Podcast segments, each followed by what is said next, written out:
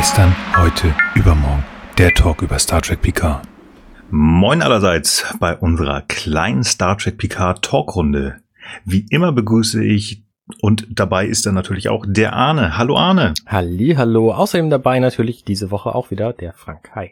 Hi. Und begrüßt wurden wir von unserem Host, dem Nils. Na, Host. Ja, okay. Also der, der, der Ankündiger. Wir, wir sind alle Gastgeber hier. Wir sind alle Gast. Der erste Sprecher. Genau. Schön, dass wir wieder hier sind. Star Trek PK ist vorbei, aber uns gibt es noch immer. Und ich freue mich, dass immer noch so viele zuhören. Und ich hoffe, dass das auch so bleibt und ganz, ganz viele weiter uns hören. Das ist immer schön. Aber grundsätzlich freue ich mich, dass ich mit euch beiden weiter über Star Trek PK und danach auch weiter über Star Trek sprechen kann. Das ist schön. Ich muss heute mal direkt mit einer Richtigstellung anfangen. In der letzten Folge habe ich gesprochen oder beziehungsweise habe ich ja hier ähm, erzählt, dass ein anderer Podcast über den Kitsch-Kubus erzählt hatte. Und habe ich gesagt, das ist der Popschutz-Podcast. Den gibt's so gar nicht mehr. Sondern das ist der dritte Macht-Podcast. Der ist jetzt im Popschutz-Kollektiv, also so eine Art äh, kleines äh, po äh, Podcast, äh, also verschiedene Podcasts, die da zusammen gemacht werden. Also nur damit das richtig ist, falls ihr das dann irgendwie per Zufall Binge hört und da mal reinhört wollen, das ist die dritte Macht. Das ist ein Perry Roden Podcast. Ähm, macht trotzdem Raphael. Ja, ansonsten, wenn ich schon rede, mir geht's noch immer gut. Ich dachte immer, wenn ich gefragt werde, und wie geht's? Ich bin gesund und mir geht's äh, ja den Umständen entsprechend. Alles schön, alles gut. Und bei euch irgendwas Schönes Neues zu erzählen oder geht's euch einfach nur gut?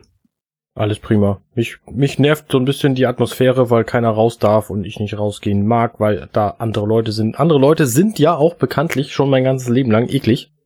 Und deswegen gehe ich auch einfach wenig raus momentan. Mhm. Und wie ist bei dir, Frank?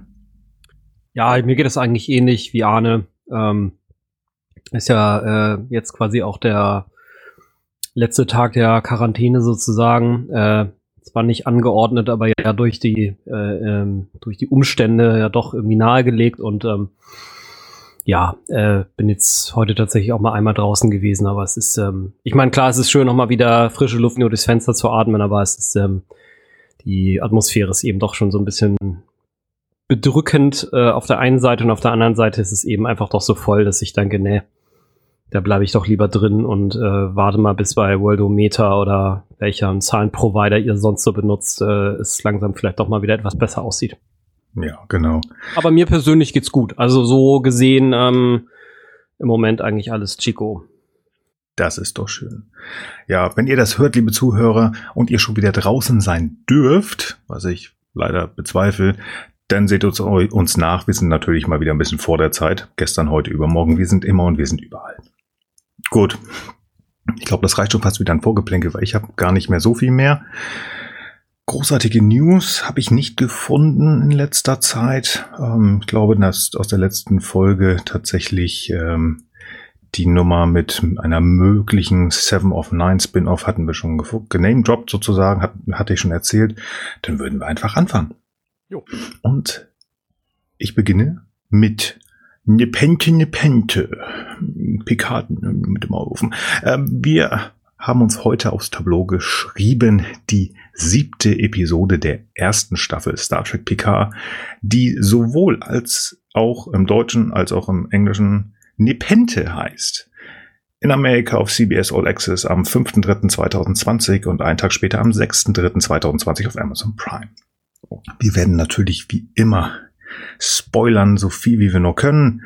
Also wie immer, solltet ihr die Folge noch nicht gesehen haben, so tut das bitte oder hört uns weiter, aber dann müsst ihr damit leben, dass wir spoilern.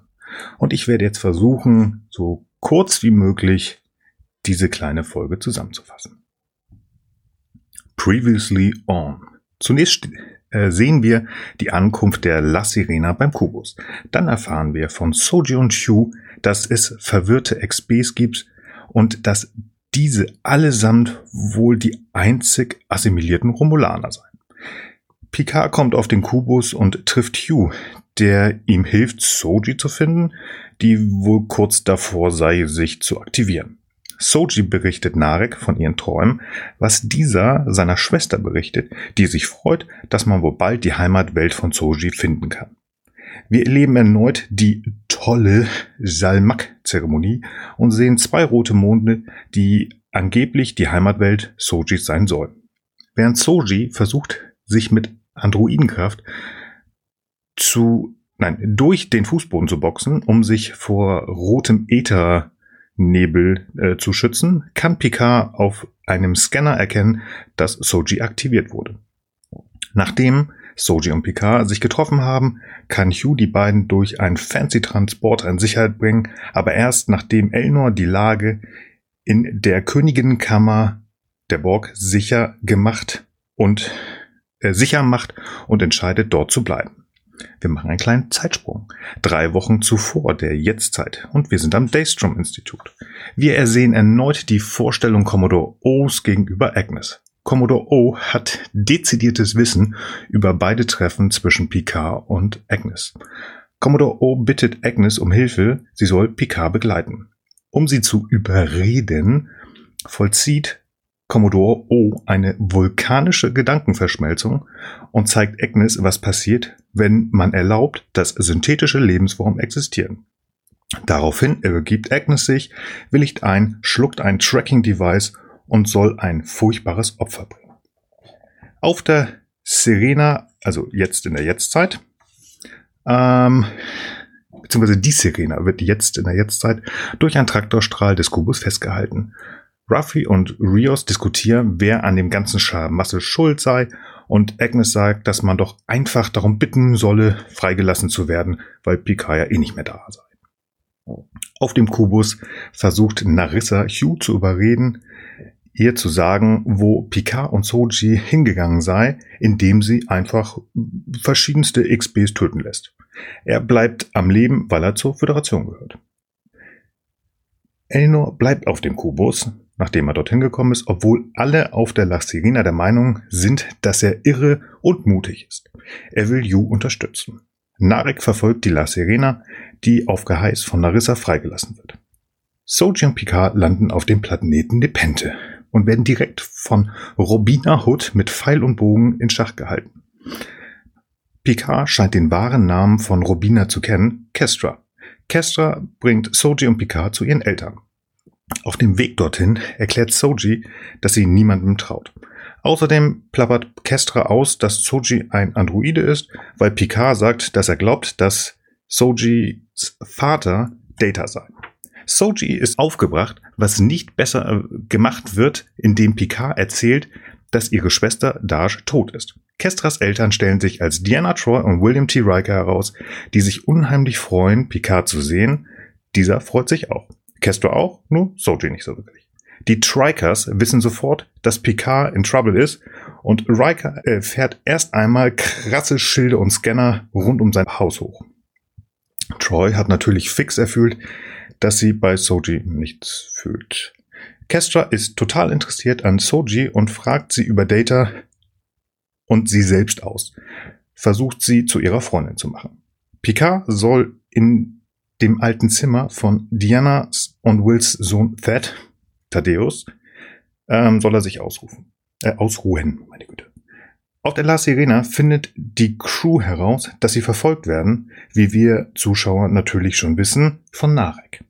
Rios glaubt, dass er Narek voll cool austricksen kann und Agnes will einfach nur noch nach Hause. Um sie zu beruhigen, verspricht Raffi Agnes Kuchen. Auf Nepente backt Riker Pizza. Picard will Riker nicht erzählen, was passiert ist, aber nach einem kurzen Treffen mit Soji kann Riker exakt die komplette Geschichte, die wir ja alle schon kennen, erzählen. Riker rät Picard, ganz vorsichtig zu sein mit Soji, da er ja keine großartige Erfahrung mit Kindern hat. Sozusagen ein väterlicher Rat. Troy erzählt Soji etwas mehr über Thad. Er hat mandaxische Neurosklerose gehabt, weswegen die Trikers nach Nepente gekommen sind, weil diese Welt so ein bisschen regenerative Kräfte hat. Leider konnte man Thad nicht mehr helfen. Soji ist trotzdem noch immer allen gegenüber misstrauisch, was Picards Psychblabla noch verstärkt. Auf dem Kubus gehen Hugh und Elnor zur Kammer der Königin, was Narissa als offenen Aufstand wertet und Hugh tötet, nachdem sie sich mit Elnor ähm, prügelt und ihr auch sagt, dass sie eine Sattwasche ist. Auf der La Sirena verwöhnt Raffi Agnes mit Kuchen und heißer Schokolade. Dennoch bricht Agnes weinend zusammen und er bricht den Kuchen, während Narek erneut die La Sirena aufspürt. Am Esstisch der Triker wird überlegt, was Picards nächster Schritt sein sollte. Soji sagt, dass sie nach Hause müsse und dass Narek den Hinweis, wo es sein könnte, aus ihr herausgekitzelt hat. Und nachdem Picard versucht, ihr Vertrauen zu gewinnen, gibt Soji diesen Hinweis weiter. Kester kann damit, also mit diesem Hinweis, einen Sektor und ein Sternensystem identifizieren. Auf der La Serena glaubt Rios, dass Raffi eine Verräterin ist und das und sagt dies auch Agnes. Agnes sagt bestimmt, dass Raffi unschuldig ist. Das Gespräch wird unterbrochen, weil ihr Schatten, Narek, erneut aufgetaucht ist. Agnes ist völlig aufgelöst und injiziert sich einen Hypospray und fällt mit Schaum vor dem Mund ins Koma. Daraufhin verschwindet der Tracker von Nareks Schirm. Auf dem Kubus wird Elnor gesucht und er findet einen Fenris Ranger Visitenkarten-Chip und aktiviert diesen. Will und John Luke unterhalten sich bei einer Tasse Raktagino über Picards neue Crew, dass Riker noch immer zur aktiven Reserve gehöre und dass er nicht vorhatte, Picard irgendwas auszureden, weil es eh keinen Sinn gehabt hätte. Kestra versucht Soji noch einmal davon zu überzeugen, dass sie Picard vertrauen kann, woraufhin Picard mit Soji auf die La Sirene zurückkehrt. Das war's, glaube ich. Hui. Das war äh, ziemlich kompakt zusammengefasst. Ich konnte kaum folgen, während ich äh, das parallel geguckt habe. Also, äh, Krass. gut, ja. ja. Fand ich auch gut. Ich wollte es mal versuchen, kurz zu fassen, wobei ich mir gedacht habe, das waren immer noch fast sechs Seiten. Aber. Uh. Ja, ja. finde ich aber gut. So, dafür muss man einen Schluck trinken. ähm, lasst uns einsteigen. Gerne direkt im Previously On. Habt ihr da etwas, was euch aufgefallen ist oder was ihr uns erzählen wollt? Nee. In diesem Previously On, äh, das sind eine Minute und 36 äh, Sekunden. Und diese eine Minute 36 haben in wirklich in sehr, sehr kurzer Fassung uns zusammengefasst, warum wir jetzt plötzlich hier sind. Also diese, diese ganze Geschichte, also diese Frage, warum es oder wo Soji hin soll, darüber, dass Picard auf den Kubus gekommen ist, warum die jetzt plötzlich weg sind, warum die zusammen sind. Und das wirklich in sehr, sehr kurzer Zeit. Das fand ich eigentlich ganz spaßig. Selbst wenn unsere Zusammenfassungen immer kürzer geworden sind, also die haben es nochmal getoppt. Also das fand ich eigentlich ganz spaßig. Mhm. Ansonsten, ja, wie gesagt, wir wissen einfach jetzt nochmal ganz kurz, worum es geht. Und dann wird äh, in die Vergangenheit gesprungen sozusagen von unserer Jetztzeit aus. Und zwar wieder ins Daystrom Institut. Und ich sag nur, hab ich's euch doch gesagt. Das war nämlich exakt diese Szene, wo Commodore O zu Dr. Jurati kommt und ihr irgendeinen Quatsch erzählt, damit sie anschließend umgedreht ist und sich völlig anders mhm. benimmt, als sie es eigentlich würde. Ja, das habe ich aber irgendwie auch im, im, Blut gehabt, das Gefühl, also das, das Gefühl hatte ich auch so. Ja, das war irgendwie klar. Was ich bisschen krass finde, sie sagt es ja nicht, sondern sie macht mal einfach eben so, so eine ganz wilde, so Mindmeld, so eine Gedankenverschmelzung, ohne zu fragen, ohne zu machen, sondern einfach hier, komm her, Hände dran, mein Geist zu deinem Geist. Fand ich eigentlich so ein bisschen krass. Wenn ich das richtig im Hinterkopf habe, war das doch irgendwie eigentlich ganz früher etwas, oh nee, das machen wir nicht. Wie, äh, naja gut, wir machen es doch, aber das ist was sehr Persönliches und der muss gefragt werden. Mhm. Ja, also es zeigt noch immer, okay, sie will ihr das sagen und Quatschen dauert wohl zu lange. Aber dieses föderationsmäßige, ich frag mal oder liebe, dafür hat sie keine Zeit. Das macht sie nicht. Ich finde es auch interessant, dass, also, ich meine mich zu erinnern, dass es früher, also die letzten sechs Serien lang, so war, dass Mindmeld immer alles übertragen hat. Quasi beide Gedanken zu beiden Gedanken. Mhm. Und in diesem Fall scheint es ja so zu sein, dass sie quasi nur so einen Ordner übertragen hat. Ja, genau. Und den ganzen Rest nicht. Das ist so eigenartig. Das war doch früher anders, oder nicht? Absolut. Das ist irgendwie so ein Streaming. Und so funktioniert das aus meiner Sicht halt auch nicht. Also. Ich glaube, das kommt mal drauf an, oder auch früher so ein bisschen, was gerade gebraucht wurde. Also wenn wir natürlich in, oh, jetzt muss ich lügen, war das Star Trek 2? Zwar statt Star Trek 2 war das, wo Spock stirbt, ne? War das nicht sogar so, dass irgendwann Spock mal seinen kompletten Gedankenkram an Pille übertragen hat und das dann wieder zurückgeführt wurde? Stirbt. Äh, man möge mich bitte nicht äh, kloppen, wenn ich das nicht hundertprozentig, die alten Sachen weiß ich nicht so ganz genau. Da hat er das komplett gemacht, um seinen Katra, also seinen Geist, seine Seele, whatever, hat er komplett übertragen. Aber ich meine, in sowohl TNG, wenn ähm, Sarek die Gedankenverschmelzung mit Picard macht, das sind, da macht das, glaube ich, auch wieder komplett. Oder um sich die Kraft zu holen, äh, wie heißt der, Spock selber macht das ja, glaube ich, auch mal mit der, der Horta im Steinwesen und da sind das auch nur Gefühle, die übertragen werden, also so wie es gerade passt.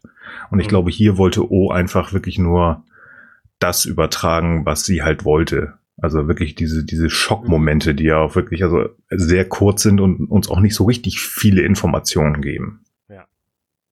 Was ich übrigens sehr schade finde. Weil jetzt gehen wir tatsächlich in eine Szene zurück, die wir schon mal hatten, wo wir sagen, ja, ja, wir haben es gewusst. Du hast es gerade gesagt, Anne. Du hast es uns vorher gesagt, da war was, die hat, muss irgendwas gesagt oder getan haben. Ja, das tut sie auch. Und dann sieht man da irgendwie so ein bisschen, keine Ahnung, Planeten, Städte, die in die Luft sprengen. Äh, Vulkanier oder Romulaner, die sich so ein bisschen selbst kaputt machen oder töten. Äh, ja, aber so richtig viel schlauer sind wir jetzt auch noch nicht.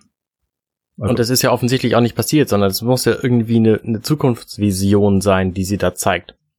Weil diese, okay. diese ganzen diese ganzen Explosionen auf irgendwelchen Planeten, so die haben wir ja bislang nicht gehabt. Das ist ja offensichtlich das, wo sie, wo Commodore O von ausgeht, dass das passieren wird, wenn die Androiden quasi an die Macht kommen oder was auch immer. Ja, also mein, ich, ja, weiß es auch nicht. Ich fand es auf jeden Fall auch. Ja, genau, würde ich, würde ich irgendwie auch so interpretieren. Hm. Ich weiß es nicht, vielleicht hat sie sich auch was ausgedacht was, ich weiß es nicht. Schwer zu sagen, wo sie die Bilder her hat. Ob man irgendwas, was man sich vorstellt, ich weiß es nicht, keine Ahnung. Also ich fand es halt, ähm, halt schade, dass wir nicht mehr Informationen bekommen haben, weil effektiv es zeigt nur das, was du gesagt hast. Ja, sie hat's gemacht, aber wir wissen halt nicht was und ich finde es ein bisschen schade.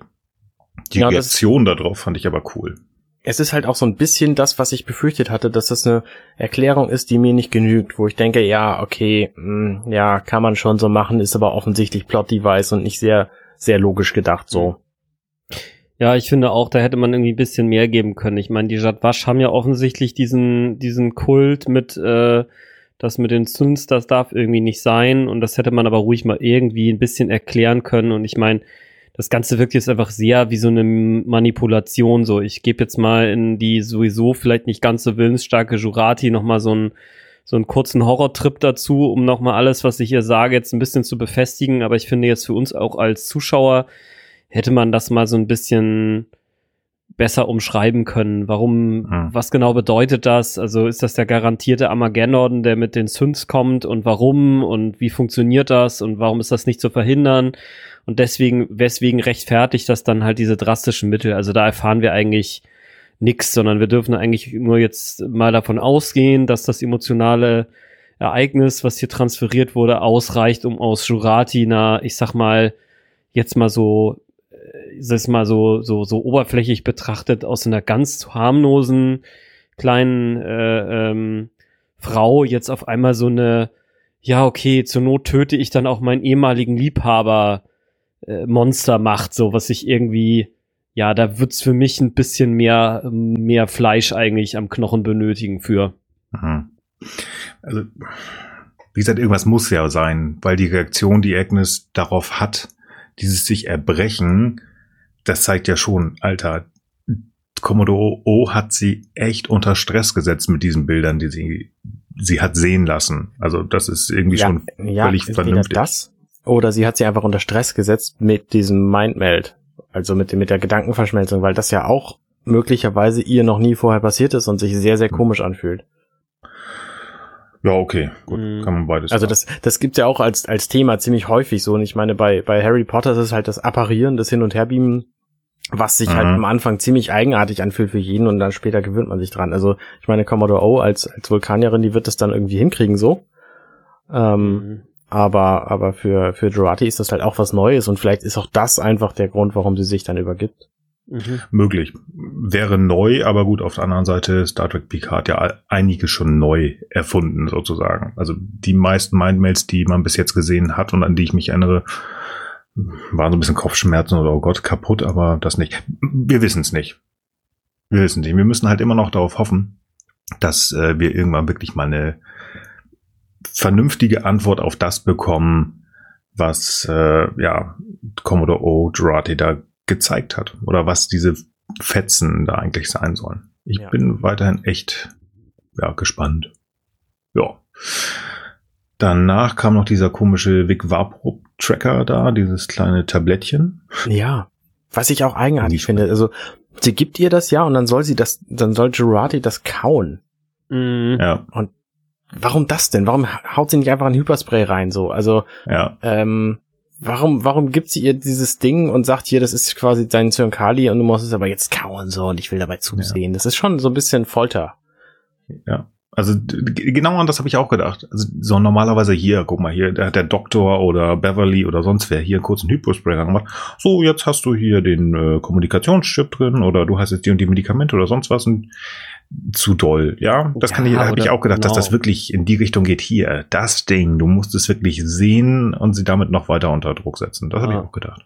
Finde ich auch. Das ist, glaube ich, auch eher so Stimmungsmache. Ich meine, theoretisch hätte ja auch der Chip unter die Haut sein können, den du kurz irgendwo mit der Nadel reinklickst. Also ich meine, okay, es geht natürlich, glaube ich, hier schon auch um die um die Versteckbarkeit, aber wie ihr schon genannt gesagt habt, eine Spritze oder ein Hypospray hätte das ja auch getan. Ja, absolut. Sie, sie setzt sie ja danach sogar noch mehr unter Druck. Also das sehen wir nicht mehr, aber sie fordert ja ein furchtbares Opfer. Und wie wir wissen, wird das denn wahrscheinlich der Befehl sein, dass äh, sie Bruce Maddox ja, klar. höchstwahrscheinlich unter gewissen Voraussetzungen halt äh, ausschalten muss. Und ähm, also das Ganze ist ja wirklich immer nur ganz vorsichtig und sie wird immer doller. Also sie ist ja, ich glaube, Agnes stellt irgendwann mal die Frage, bin ich jetzt in Schwierigkeiten? Nein, nein, wir brauchen ihre Hilfe. und dann wird sie halt immer doller. Das ist schon fiese, aber geschickt gemacht. Mhm. Also die weiß schon, ähm, wie man es macht. Und ich glaube, das hat sie nicht bei der Starfleet gelernt, die gute Frau O. Nee, also, glaube ich auch nicht. Und bei den, also ich glaube noch immer, dass die eine ganz, ganz böse ist äh, und ähm, ob die wirklich nur Vulkanierin ich weiß es nicht. Weil mir das, das kommt mir alles sehr spanisch vor. Also weiß ich nicht. Keine Ahnung, werden wir sehen. Sehr romulanisch. Irgend sowas. Wie gesagt, ist, da ist ja, da ist ja die kommt, da ist ja die Verbindung, wie wir, ich weiß gar nicht mehr, war das erste, zweite äh, Staffel, die Verbindung zu äh, Nar äh, zu Narissa die ist ja da, die kennen sich und die scheinen ja auch irgendwie zusammenzuarbeiten. Aber da hat mir die Frage gestellt oder schon vielleicht gesagt, naja, vielleicht ist die ja doch gekauft oder vielleicht ist sie, hm. ich weiß es nicht, keine Ahnung. Aber das zeigt ja, halt noch mal mehr. Operiert oder die Jadwasch genau. eben doch Interspecies Species, äh, Leute, ist ja im Grunde auch, äh, also keine Ahnung, ich, ich halte es für sehr wahrscheinlich, dass sie eine Vulkanierin ist, weil ich habe es nicht gehört bislang, dass auch Romulaner zu Mindmails fähig sind. Wir ähm, dürfen nicht vergessen, dass die Vulkanier und die Romulaner eine gemeinsame Vergangenheit haben, ja. Vergangenheit haben. Aber ich gebe dir da recht, ich habe das auch noch nicht gehört. Also ich glaube nicht mal in der Folge Unicorn oder Unification hieß die, genau so hieß die, wo Spock auf Romulus war. Selbst da glaube ich nicht. Wir werden es hm. vielleicht irgendwann mal sehen. Keine Ahnung. Ich bin mir jetzt jedenfalls sehr sicher, dass sie kein Android ist und die, dass das nicht, äh, ja. du hattest das ja irgendwann mal gesagt, Frank, Stimmt. dass möglicherweise die Androiden hier quasi die Oberhand genommen haben äh, und überall schon versteckt sind. Aber ein mhm. Mindmail von einem Androiden habe ich noch nie gesehen, also von nee, daher ist das nicht ausschließlich also aus, das ist, ausgeschlossen. Nee, genau, das, stimmt, das ist Quatsch. Ja. Das funktioniert ja nicht. Das, ich weiß nicht, also es gab halt mal so eine, das, das war halt mal in dem Asimov-Kanon, war das halt mal so eine Idee, dass es halt durch eine zufällige Mutation äh, oder eine Code-Varianz oder wie auch immer man es nennen möchte, ein erster Roboter mal auch telepathische Fähigkeiten bekam. Das war der Giscard. Und der hatte dann eben auch Konflikte mit den, äh, mit den, mit, mit seinen äh, Robotergesetzen. Wer darüber was hören will, der kann da, glaube ich, mal den Podcast von äh, Nils äh, besuchen. Ja, Juvens Erben, da warst du zu Gast. Genau. Da haben wir uns schön über äh, Asimov und ich Robot oder iRobot unterhalten. Das hat viel Spaß gemacht. Genau, insofern, das ist als Konzept, gibt's das schon in der, in der Science Fiction, aber jetzt gerade im Star Trek-Universum habe ich davon auch noch nie gehört und deswegen würde ich auch sagen, dass das äh, hinreichende äh, äh, ja hinreichende ähm, Begründung dafür ist, dass äh, dass sie sie ist einfach äh, Romulaner oder äh, Vulkanierin oder Romulanerin mit mit äh, äh, doch eben kontakttelepathischen Fähigkeiten, weiß es nicht ganz so genau. Eine Sache, die ich auf jeden Fall noch mal ganz interessant finde, ist äh, gleichwohl Jurati ja nun so ein bisschen die Bösewichterin auf der äh, La Serena, also auf der äh, Picard-Seite ist ist sie mir jetzt durch diese Szene äh, schon mal in einen, einen, einen Hauch sympathischer geworden, weil man jetzt mittlerweile bemerkt, okay, natürlich ist das nicht gut, was sie macht. Natürlich äh, ist es auch ihr, ähm, ihre, also, also ich will ihr jetzt nicht ihre, ihren freien Willen absprechen und deswegen hat sie dafür auch Verantwortung. Aber es gibt ja hier sozusagen jetzt eine starke Begründung dafür, warum sie eben das tatsächlich tut, der eben auch außerhalb von ihr selber liegt. Also sie ist einfach wirklich so stark ähm, äh, manipuliert oder es ist ihr so stark suggeriert worden, dass das, was sie jetzt getan hat, effektiv notwendig ist. dass es so ein ganz bisschen die absolute Boshaftigkeit, finde ich, reduziert oder die. Äh, Man ja. weiß ja auch nicht, was da, oh, vielleicht in dem Kopf von Agnes noch rumgeswitcht hat oder was. Also ja, möglicherweise. Also mhm. man weiß ja nicht. Also der meint, die, sind, die ist ja in ihrem Kopf. Vielleicht macht sie das auch gar nicht so freiwillig und nur durch diese Bilder. Man weiß es nicht. Aber ich gebe dir da recht. Mhm. Gut. Lasst uns auf die La Sirena reisen. Mhm. Das ist halt dieses, was ich vorhin sagte, dieses so ein bisschen du bist schuld, du bist schuld. Nein, du hast Picard hier ähm, angeschleppt, das ist ganz witzig. Spannend finde ich aber auch, dass Rios, der völlig so ein bisschen wuselig gerade ist, auf diese Holo-Konsolen mit der Faust draufknallt und die so einmal so ein bisschen aufwackeln. Hm. Das fand ich echt cool gemacht, sah spaßig aus. Ich fand spannend, das kleine Detail, das Schiff wird ja von einem Traktorstrahl von dem Borgkubus festgehalten mhm. und wackelt dadurch. Und das Wackeln wird dadurch gezeigt, dass der, Zigar dass der Zigarrenabschneider von Rios quasi seine Zigarre verliert und dann durch die Gegend wackelt. Das äh, fand ich ein no. sehr nettes Detail. Ja. Ja, also das ist wirklich so ein bisschen spaßig, was da alles hin und her gerüttelt wird. Was ich so ein bisschen spannend mal wieder fand. Das ist das Bild von Raffi. Ich mag sie noch immer. Aber sie wird uns gezeigt als, also es ist unglaublich, was sie uns gezeigt wurde. War das vor zwei Wochen, wo sie hackenstramm irgendwie sich irgendwo eingehackt hat und dann Captain Emmy zu, dazu überredet hat, Jean-Luc zum Sonderbotschafter zu machen. Richtig? Nee. Sie hat nicht Bitte? gehackt. Sie hat nicht gehackt. Sie hat einfach Nein, hat, Kommunikation benutzt. Genau, aber da hat es trotzdem gezeigt, so irgendwie, ich bin total gut und sie hat das gemacht.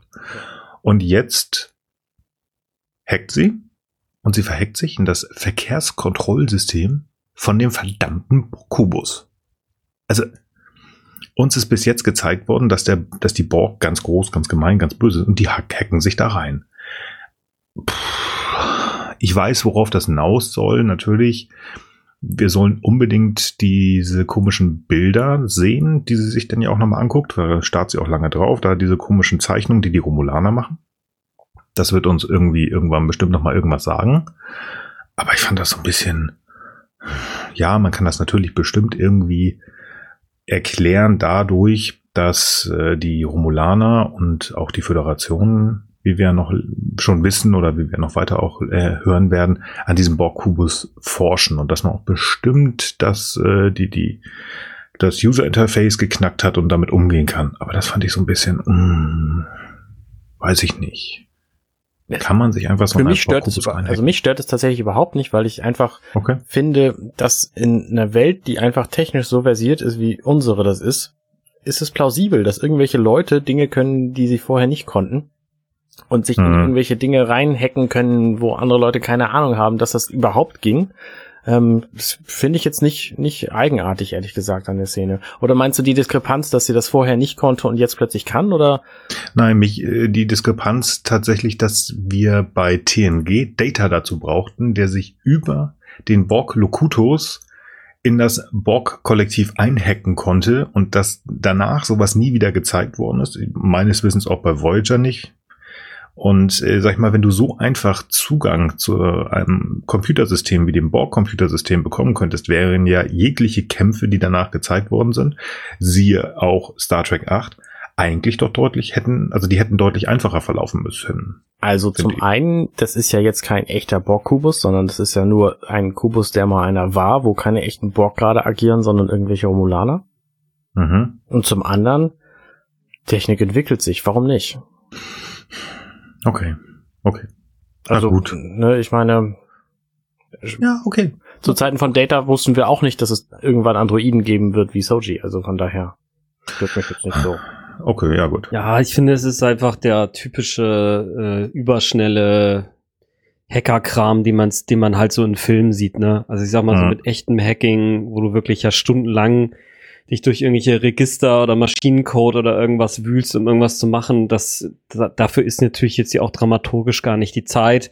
Nee, ist klar. Und ähm, genau, also ich äh, bin da tatsächlich aber auch eher ein bisschen auf Nils Seite, äh, was jetzt zumindest die Logik angeht, weil ich hätte jetzt auch gedacht, so, hm, klar, man entwickelt sich auch weiter, ähm, aber ich meine, Raffi sagt hier sogar hier, der ist das underlying Codes is all freaky Borg Machine Language und dann denke ich so, ja, okay, random weiß sie zufällig auch darüber noch Bescheid. Dann denke ich so, äh, naja, okay. Ich meine, gut, vielleicht ist es auch wie Arne sagt, dass es einfach dann wieder irgendwelche AIs gibt, die dann halt irgendwie das schon vorinterpretieren und sie einfach äh, eine begnadene Systemanalytikerin ist. Ähm, keine Ahnung. Also ich würde sagen, ist es relativ Standard, du halt so an äh, ähm, was du so im Fernsehen ge geboten bekommst, was jetzt das angeht und dass das nicht so ganz hundertprozentig realistisch ist. Ähm, ja, Das ist es ist halt eine Action-Szene. Ich lasse mich darauf ein, dass äh, Borg ähm, Programmiersprache zu Ruffys Zeiten auf der auf der Sternflottenakademie einfach ein Grundkurs ist im zweiten Jahr. Lasse ich mich darauf ein und dann ist das wahrscheinlich alles ein bisschen einfacher. Es ist halt vor allem ein Plot-Device an dieser Stelle. Ne? Also Ja, natürlich. Sie kriegt's ja auch nicht hin. So, ne? ich meine, die Szene geht ja weiter, dass sie dann quasi freigelassen werden und sie sagt, nee, das war ich nicht. Also da habe ich jetzt gar nichts mit zu tun gehabt. So. Naja, Ähm, das ist ja relativ daher- häufig, das ist relativ häufig, finde ich, in dieser Folge, dass uns einfach Stimmt, Sachen stimmt. erzählt werden, damit wir halt weiterkommen. Ja. Ich würde auch ganz Schön gerne schon ich an dieser Szene, Ja. ähm, bevor du weiterspringst, ähm, dass Rios hier kurz die, die Exposition bietet, dass sie von Nepente mehrere Tage entfernt sind bei Maximum War. Das heißt, sie können Mhm. nicht mal eben dahin, wo Picard gleich hinkommt, sondern brauchen da schon eine ganze Weile für. Das finde ich sehr spannend. Ja, genau. Fand ich auch Das cool stimmt. gemacht, um einfach mal die Crew so mal ein bisschen aus dem Bild zu nehmen für die Folge. Das fand ich auch, oder, oder die Trennung zumindest zwischen äh, den Mitgliedern. Das fand ich schon auch cool. Ich finde hier Agnes witzigerweise ganz spaßig, die uns nochmal gezeigt wird, die ihnen sagt, ich will doch einfach nur nach Hause. Und die Blicke von Raffi und Rios sind dabei einfach nur grandios. Die war so, so, hä? Was willst du denn jetzt eigentlich? Ich fand die super gespielt. Mhm. Super gespielt fand ich auch in der nächsten Szene Peyton List. Die hat die Narissa Rizzo wieder grandios gespielt, finde ich. In dieser super fiesen Art und Weise, wie sie mit Hugh spricht, ihm klar macht, ich will wissen, wo ist Picard und wo ist die Androidin und so ganz genüsslich und langsam ein nach dem anderen da der XBs erschießt und äh, ihm das so ganz gemütlich erzählt und dann auch noch sagt, ey, sag's mir jetzt noch einmal und ich gebe dir den ganz deutlichen Rat, nicht zu sagen, dass du es nicht weißt. Hat sie echt gut gemacht. Also diese ganze Szene gefällt mir unheimlich gut, weil wir haben sie ja immer so ein bisschen, gerade so die ersten, sag ich mal, fünf Folgen, haben sie eigentlich mal so ein bisschen gedisst. Und seit der letzten Folge so, oh, oh, oh, die funktioniert. Sie funktioniert unheimlich gut, wenn ihr Bruder nicht da ist, finde ich. Gerade hier wieder sehr gut, hat mir Spaß gemacht zu gucken. Ja, vor allen Dingen entwickelt sie sich schon irgendwie doch zum Endgegner. Sie ist nicht der Zwischenboss, wie ich anfangs dachte, sondern Ja. sie ist halt tatsächlich irgendwie böse und bleibt es auch. Also gerade in dieser Szene, da hoffen wir natürlich als Zuschauer auch, dass diese XBs da einfach am Leben bleiben und Yu das irgendwie retten kann. Aber nein, sie lässt sie einfach alle umbringen und äh, hat dadurch einfach ihre Bosheit bewiesen so.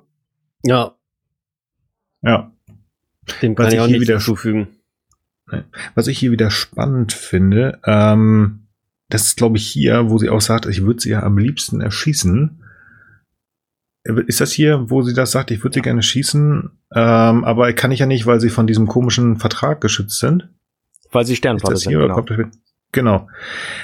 Und da frage ich mich, hä? Das ist doch, ähm, ist doch wohl logisch, wenn man zusammenarbeitet. Also, was will die Frau? Ihr seid doch eigentlich Freunde. Gut, sie nicht, sie ist ja seit, seit Wasch. Ja gut, okay. Ich habe mich gerade selbst ausmanövriert. Okay, sie ist böse, also klar kann ich mir vorstellen, dass sie das will, aber sie würde ja Ärger bekommen. Auf der anderen Seite sind die Sadwasch doch irgendwie außerhalb des Systems. Also warum tut sie es nicht? Okay, sie ist irgendwie immer noch irre. Aber trotzdem, sie, sie gefällt mir hier. Ich find's gut. Ja, mega irre, ey. Das ist also wirklich an, an, an, an nicht sympathisch sein, nicht mehr zu überbieten. Also ist echt grauenvoll, dieser Charakter. Ja. Aber auch sehr gut gespielt darin, ja. Also beides gleichzeitig. Ja. Und wir fragen uns die ganze Zeit, wie könnte sie es noch auf die Spitze treiben und dann sehen wir das Ende der Folge. Es geht. Ja, absolut.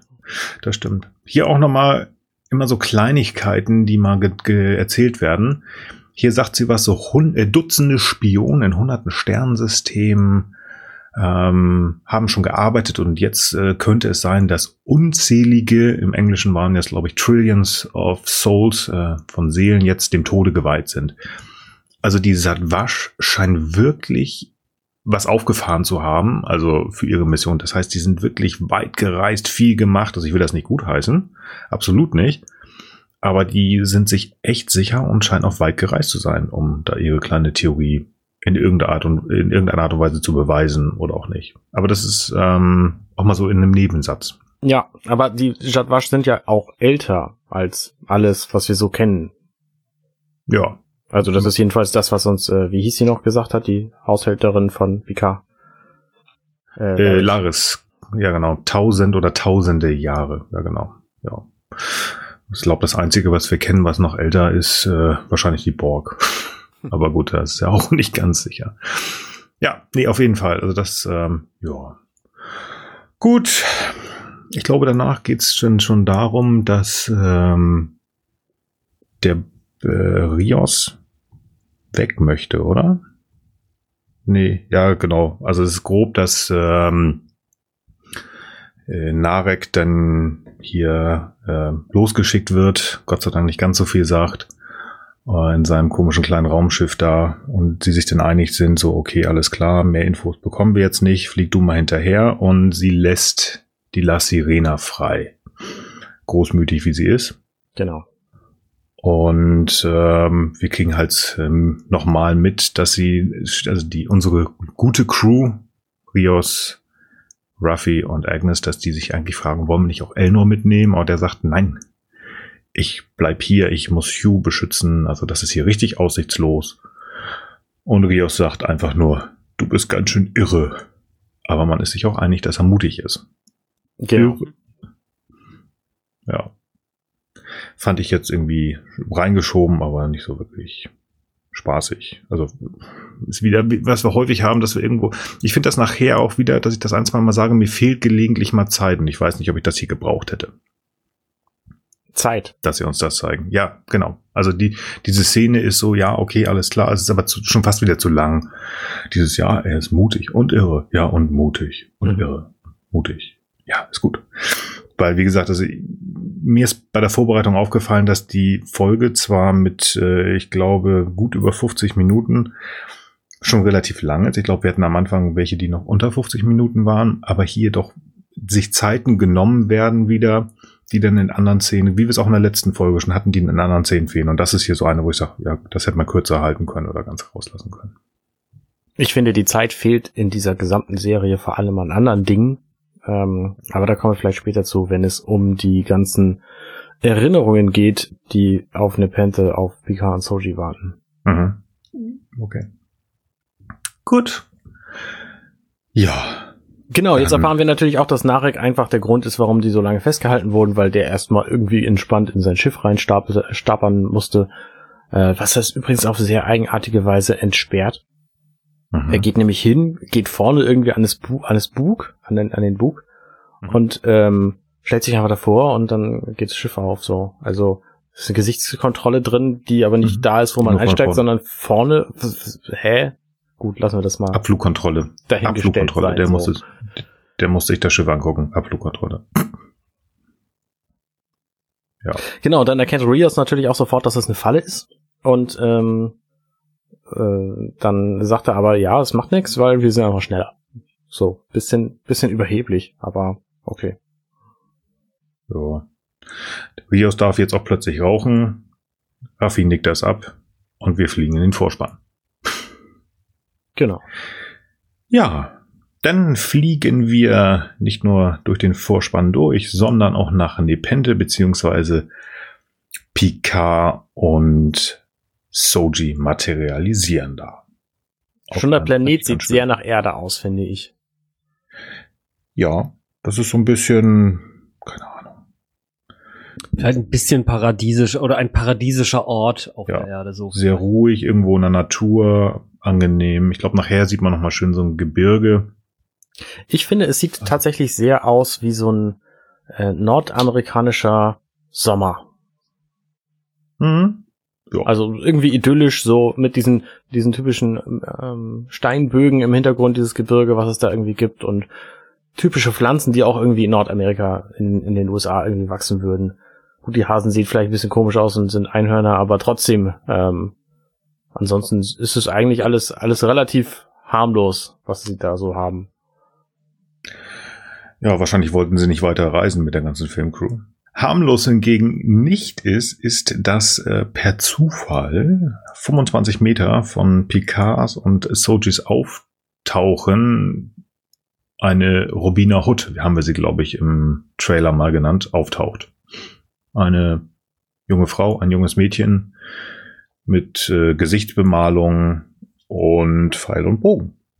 Ich finde das so geil. Er hat, also Picard hat gesagt, Nepente, Mhm. das ist der ganze Planet. Ja. Und sie landen 15 Meter von Kestra entfernt, in genau dem Wald, der neben dem Ort ist, wo, äh, wo Riker und äh, Diana wohnen. Also es ist schon Zu typische Star Trek-Logik so. Ja, absoluter Zufall. Ein, ein Planet ist immer ein Ort nur. Ja.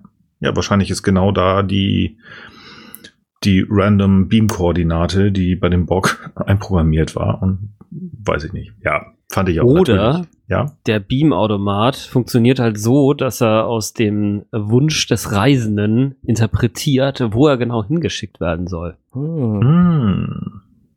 Das ist tatsächlich die wahrscheinlichste Variante, die, also die logischste.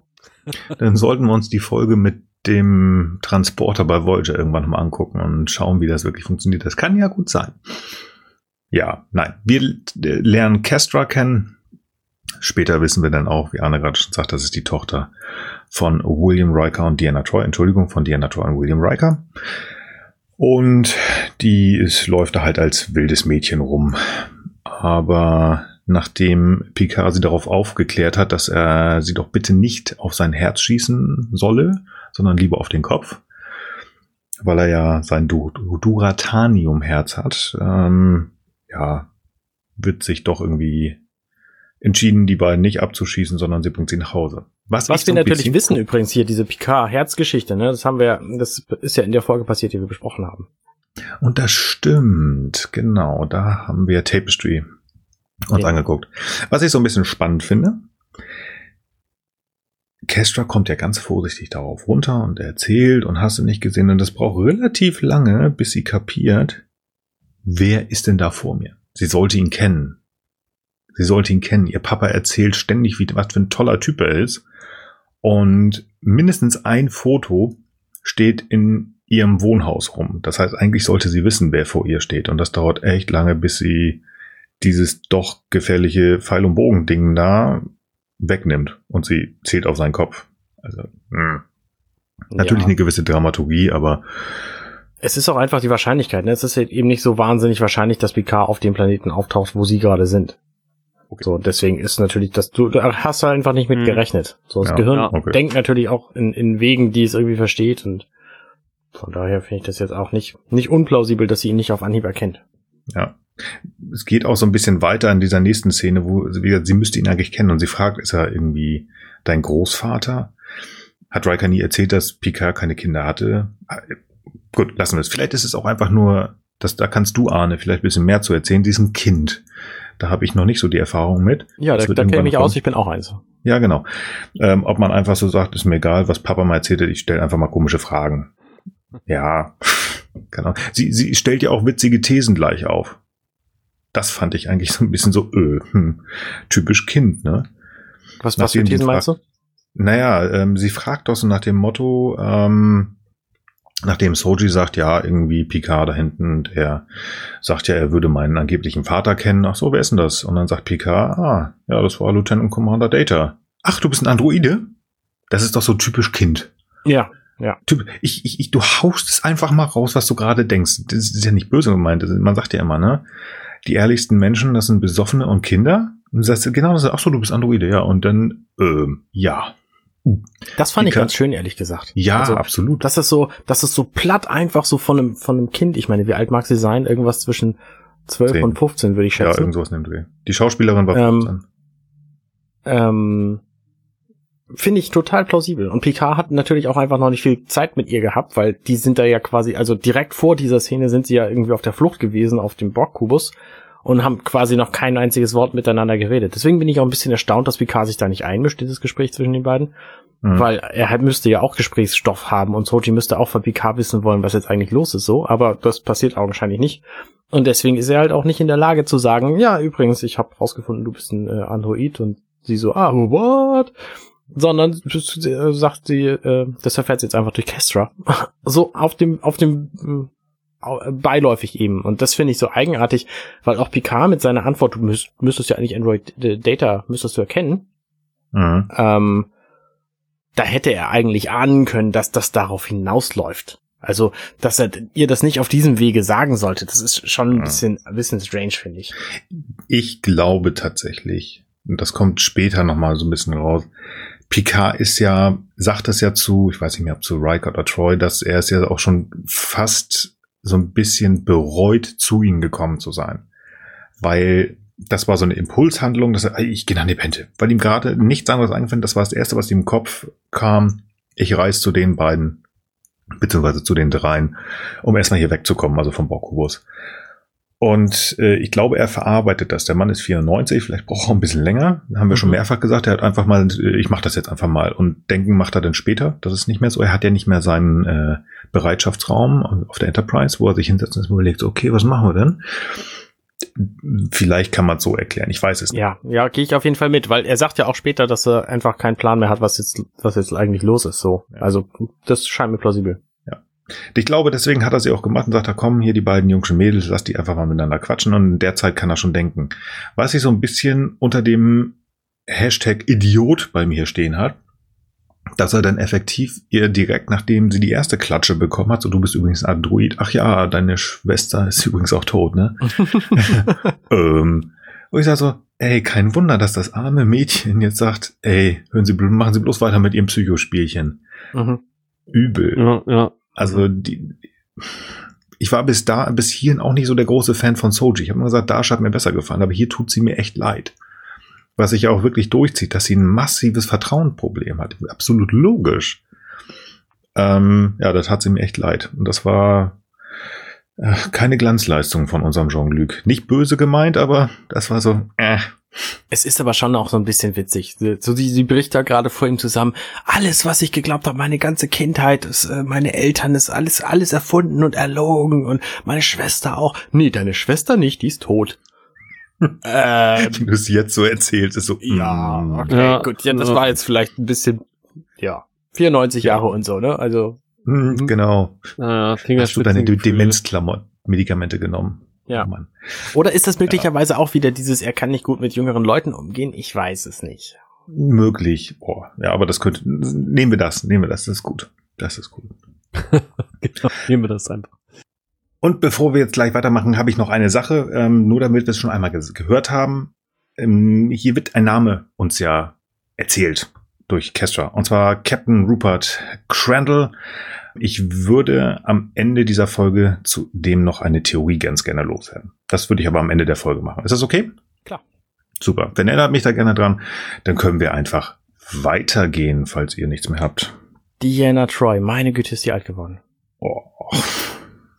Das ist nun mal so, aber da hast du recht, ja. Sind die natürlich alle, ne? Auch Riker, Riker auch, und ja. Picard selber auch. Also von daher, ja, aber sie ist schon echt alt geworden. Ja, das stimmt. Ich finde, bei ihr hört man das auch deutlich in der Stimme. Ich glaube, sie hat früher einfach eine, eine erheblich hellere, entspanntere Stimme gehabt als hier. Das mag natürlich auch wieder schauspielerisches Können sein, weil sie hat ja jetzt auch keine leichte Position hier, Picard zu treffen, weil das, was sie jetzt zeigt, die- diese Freude, die ist ja zum einen Freude, aber ich weiß nicht, ob die Traurigkeit, die sie in der Stimme hat, nicht vielleicht auch sofort die Angst ist, die ihr damit schwingt. Ich glaube, dass ähm, diese Traurigkeit ein Dauerzustand bei ihr ist. Sie, ähm, das sagt sie ja nachher, wenn sie in Theds Zimmer sind. Ähm, Ja. Es wird von Tag zu Tag besser. Ähm, Kestra nimmt es auch von Tag zu Tag besser auf, aber dadurch geht ihr ja so ein bisschen was verloren, beziehungsweise es wird für sie anders und ein anderer Schmerz, der da bei ihr auftaucht. Sowas in der Art ist das, glaube ich. Mhm, stimmt. Ja. Und ich glaube, das kann man sich nicht vorstellen, was das für ein Gefühl ist, äh, ein Kind zu verlieren. Das äh, wünsche ich niemanden, hoffe ich, dass das niemand ähm, wirklich erleben muss, ähm, weil das ist, ich glaube, das ist es einfach. Sie freut sich wirklich, ihn zu sehen. Ähm, aber wie gesagt, das ist halt so ein Dauerzustand. Auf der anderen Seite, sie ist natürlich auch empathisch und sie erst er spürt ja bei ihm auch innerhalb von kürzester Zeit verschiedenste Sachen.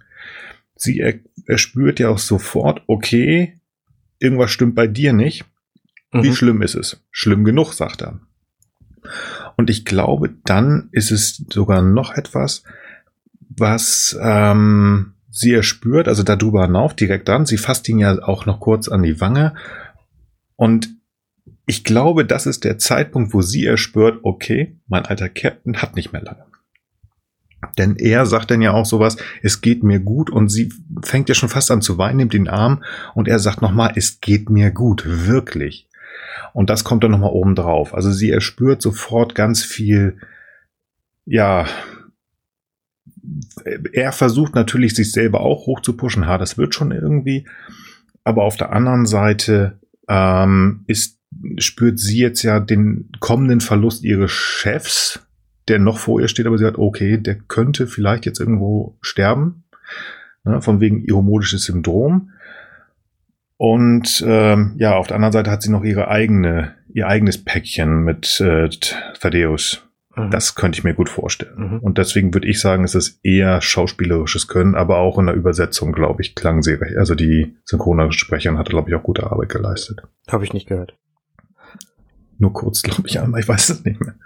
Ähm, ich habe das bei dem beim Sehen dieser Szene zum ersten Mal überhaupt nicht so gesehen, sondern ich dachte einfach, okay, sie weiß, wenn Picard hier auftaucht, auf diesem auf diesem Planeten bei uns, dann muss irgendwas richtig richtig Schlimmes passiert sein, weil der kommt nicht einfach so vorbei, der hat genug Besseres zu tun. Das war meine meine logische Erklärung dafür, warum sie sofort weiß, dass irgendwas irgendwas nicht in, nicht in Ordnung ist. Mhm. Aber es ist natürlich, sie ist auch Beta, äh, wie heißt das, an Betasoiden. Betasoiden. Betasoiden, Dankeschön. Ähm, und ähm, äh, kann das natürlich dann auch spüren. Also ob sie dann erkennt, dass er weiß, dass er stirbt, weiß ich nicht. Aber es klingt auf jeden Fall auch plausibel. Ja, so kam so kam es für mich. Also, also kam, so habe ich es empfunden. Mhm. Ähm, ja, da gehe ich aber auch bei dir mit, dass du sagst, so ja, Picard würde nur zu uns kommen, wenn auf gut Deutsch gesagt die Kacke am Dampfen ist. Ja. Weil ganz offensichtlich haben sich ja die Trikers, äh, also Troy und Riker, ganz bewusst zurückgezogen auf diesen Planeten. Er weiß das, denn er kennt die Geschichte ja. Wie wir nachher ja noch mitbekommen, ähm, hat Picard Thaddeus, Thaddeus, Thad ja auf jeden Fall noch kennengelernt. Also der kannte den und die haben sich mindestens zweimal äh, getroffen. Ähm, und ich denke, dass Picard einfach auch sagt, okay, ihr braucht eure Zeit und dann bleibt man da in eurer ähm, selbstgewählten Isolation. Also ja, das glaube ich auch. Definitiv. Mhm. Ja. Genau. Dann wird Soji noch kurz vorgestellt. Und dann sehen wir, wie dann sehen wir, wie Riker sich richtig schön einreibt. Ein, ein Käse, nämlich äh, für die Pizza, die er gleich machen will, natürlich. Ja, dann kommt diese, diese Szene, die ja auch aus dem Trailer äh, kommt, die du, glaube ich, betitelt hast mit den Worten, ach ja, das kenne ich gut. Dad, es ist Jean-Luc Picard. Mhm. Du sollst nicht so schreien. Mhm. Witzigerweise, als ich das besprochen hatte, diesen Trailer, da bin ich davon ausgegangen, dass das eine Jungenstimme ist. Ich weiß nicht warum. Aber irgendwie war mir hundertprozentig klar, dass Diana Troy und äh, William Riker einen Jungen als Kind haben, der da mit denen rumläuft. Mhm. Das ist ja jetzt nicht der Fall. Und sie hatten aber mal einen Jungen und das, ich, vielleicht ist das irgendwie in dem Trailer, weiß ich nicht kam mir irgendwie seltsam vor und es hat mich sehr überrascht, dass sie jetzt plötzlich diese Tochter haben und keinen Jungen mehr. Hm, wusste ich jetzt so nicht. Also habe ich mir gar nicht so gedacht, Gedanken drüber gemacht, weil ich gedacht habe, es wird ein Kind sein.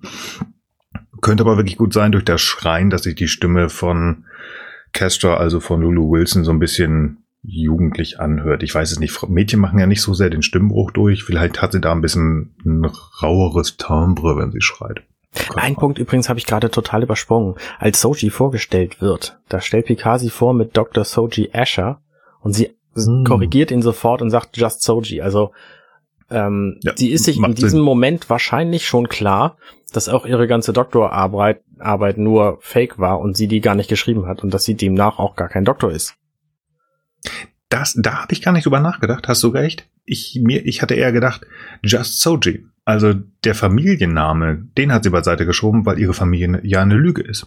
Hm, ja, auch gut, auch gut. Das ja beides sehr cool. Mhm, mhm, ja. Nochmal zum, ich auch das zum, gedacht bei dem Nachnamen. Ja, spannend. Nochmal ganz kurz zum Kochen. Ähm, ich finde spannend, dass sie uns Riker als Koch zeigen.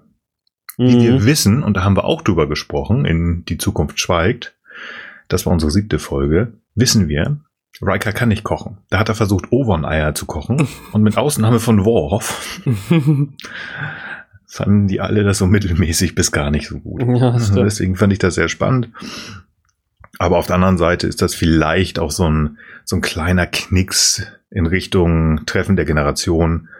Und naja, außerdem, ne, ich meine, ich kenne mich jetzt nicht sonderlich gut mit Gartenarbeit aus. Wenn ich aber in Rente gehe, dann habe ich einen Garten, den ich bestellen kann und habe sehr, sehr viel Zeit, mich damit zu befassen, wie das denn wirklich geht. Also möglicherweise hat er es einfach gelernt, seit wir ihn zuletzt gesehen haben. Ja, nehme ich auch an. Okay. Also ich fand eigentlich das Bild äh, Riker oder den Schauspieler Jonathan Frakes an so einem Steinofen Pizza machen eigentlich mega geil und hatte eigentlich gedacht so, hab dann sogar spontan mal nebenher gegoogelt und so und irgendjemand hatte dann auch die Idee geäußert, irgendwie, es sollte ein Buch geben, Cooking with Riker und ich hatte eigentlich so in der Erwartung, dass Jonathan Frakes vielleicht wirklich schon mal so was Cooking-mäßiges gemacht hat, weil ich finde, dass er da einfach so eine natürliche Figur gemacht hat. Es ist irgendwie so ein, so ein cooles Bild irgendwie, dass ich irgendwie, gut, er hat ja auch viel Dokumentation gemacht, insofern vielleicht ist das die Stimmung, die dann transportiert wird aber ich konnte mir das so richtig gut vorstellen, wie er so der der mit klassischen Mitteln kochender Daddy ist so und ähm, ja und ich fand es eigentlich auch ein schönes Detail, dass es halt anknüpft an die und dass ihr auch drauf gekommen seid äh, ne, mit der Szene, wo er die Ovo Eier vorbereitet hat die, oder wie hießen die Eier genau? Ovon. Ovon, genau.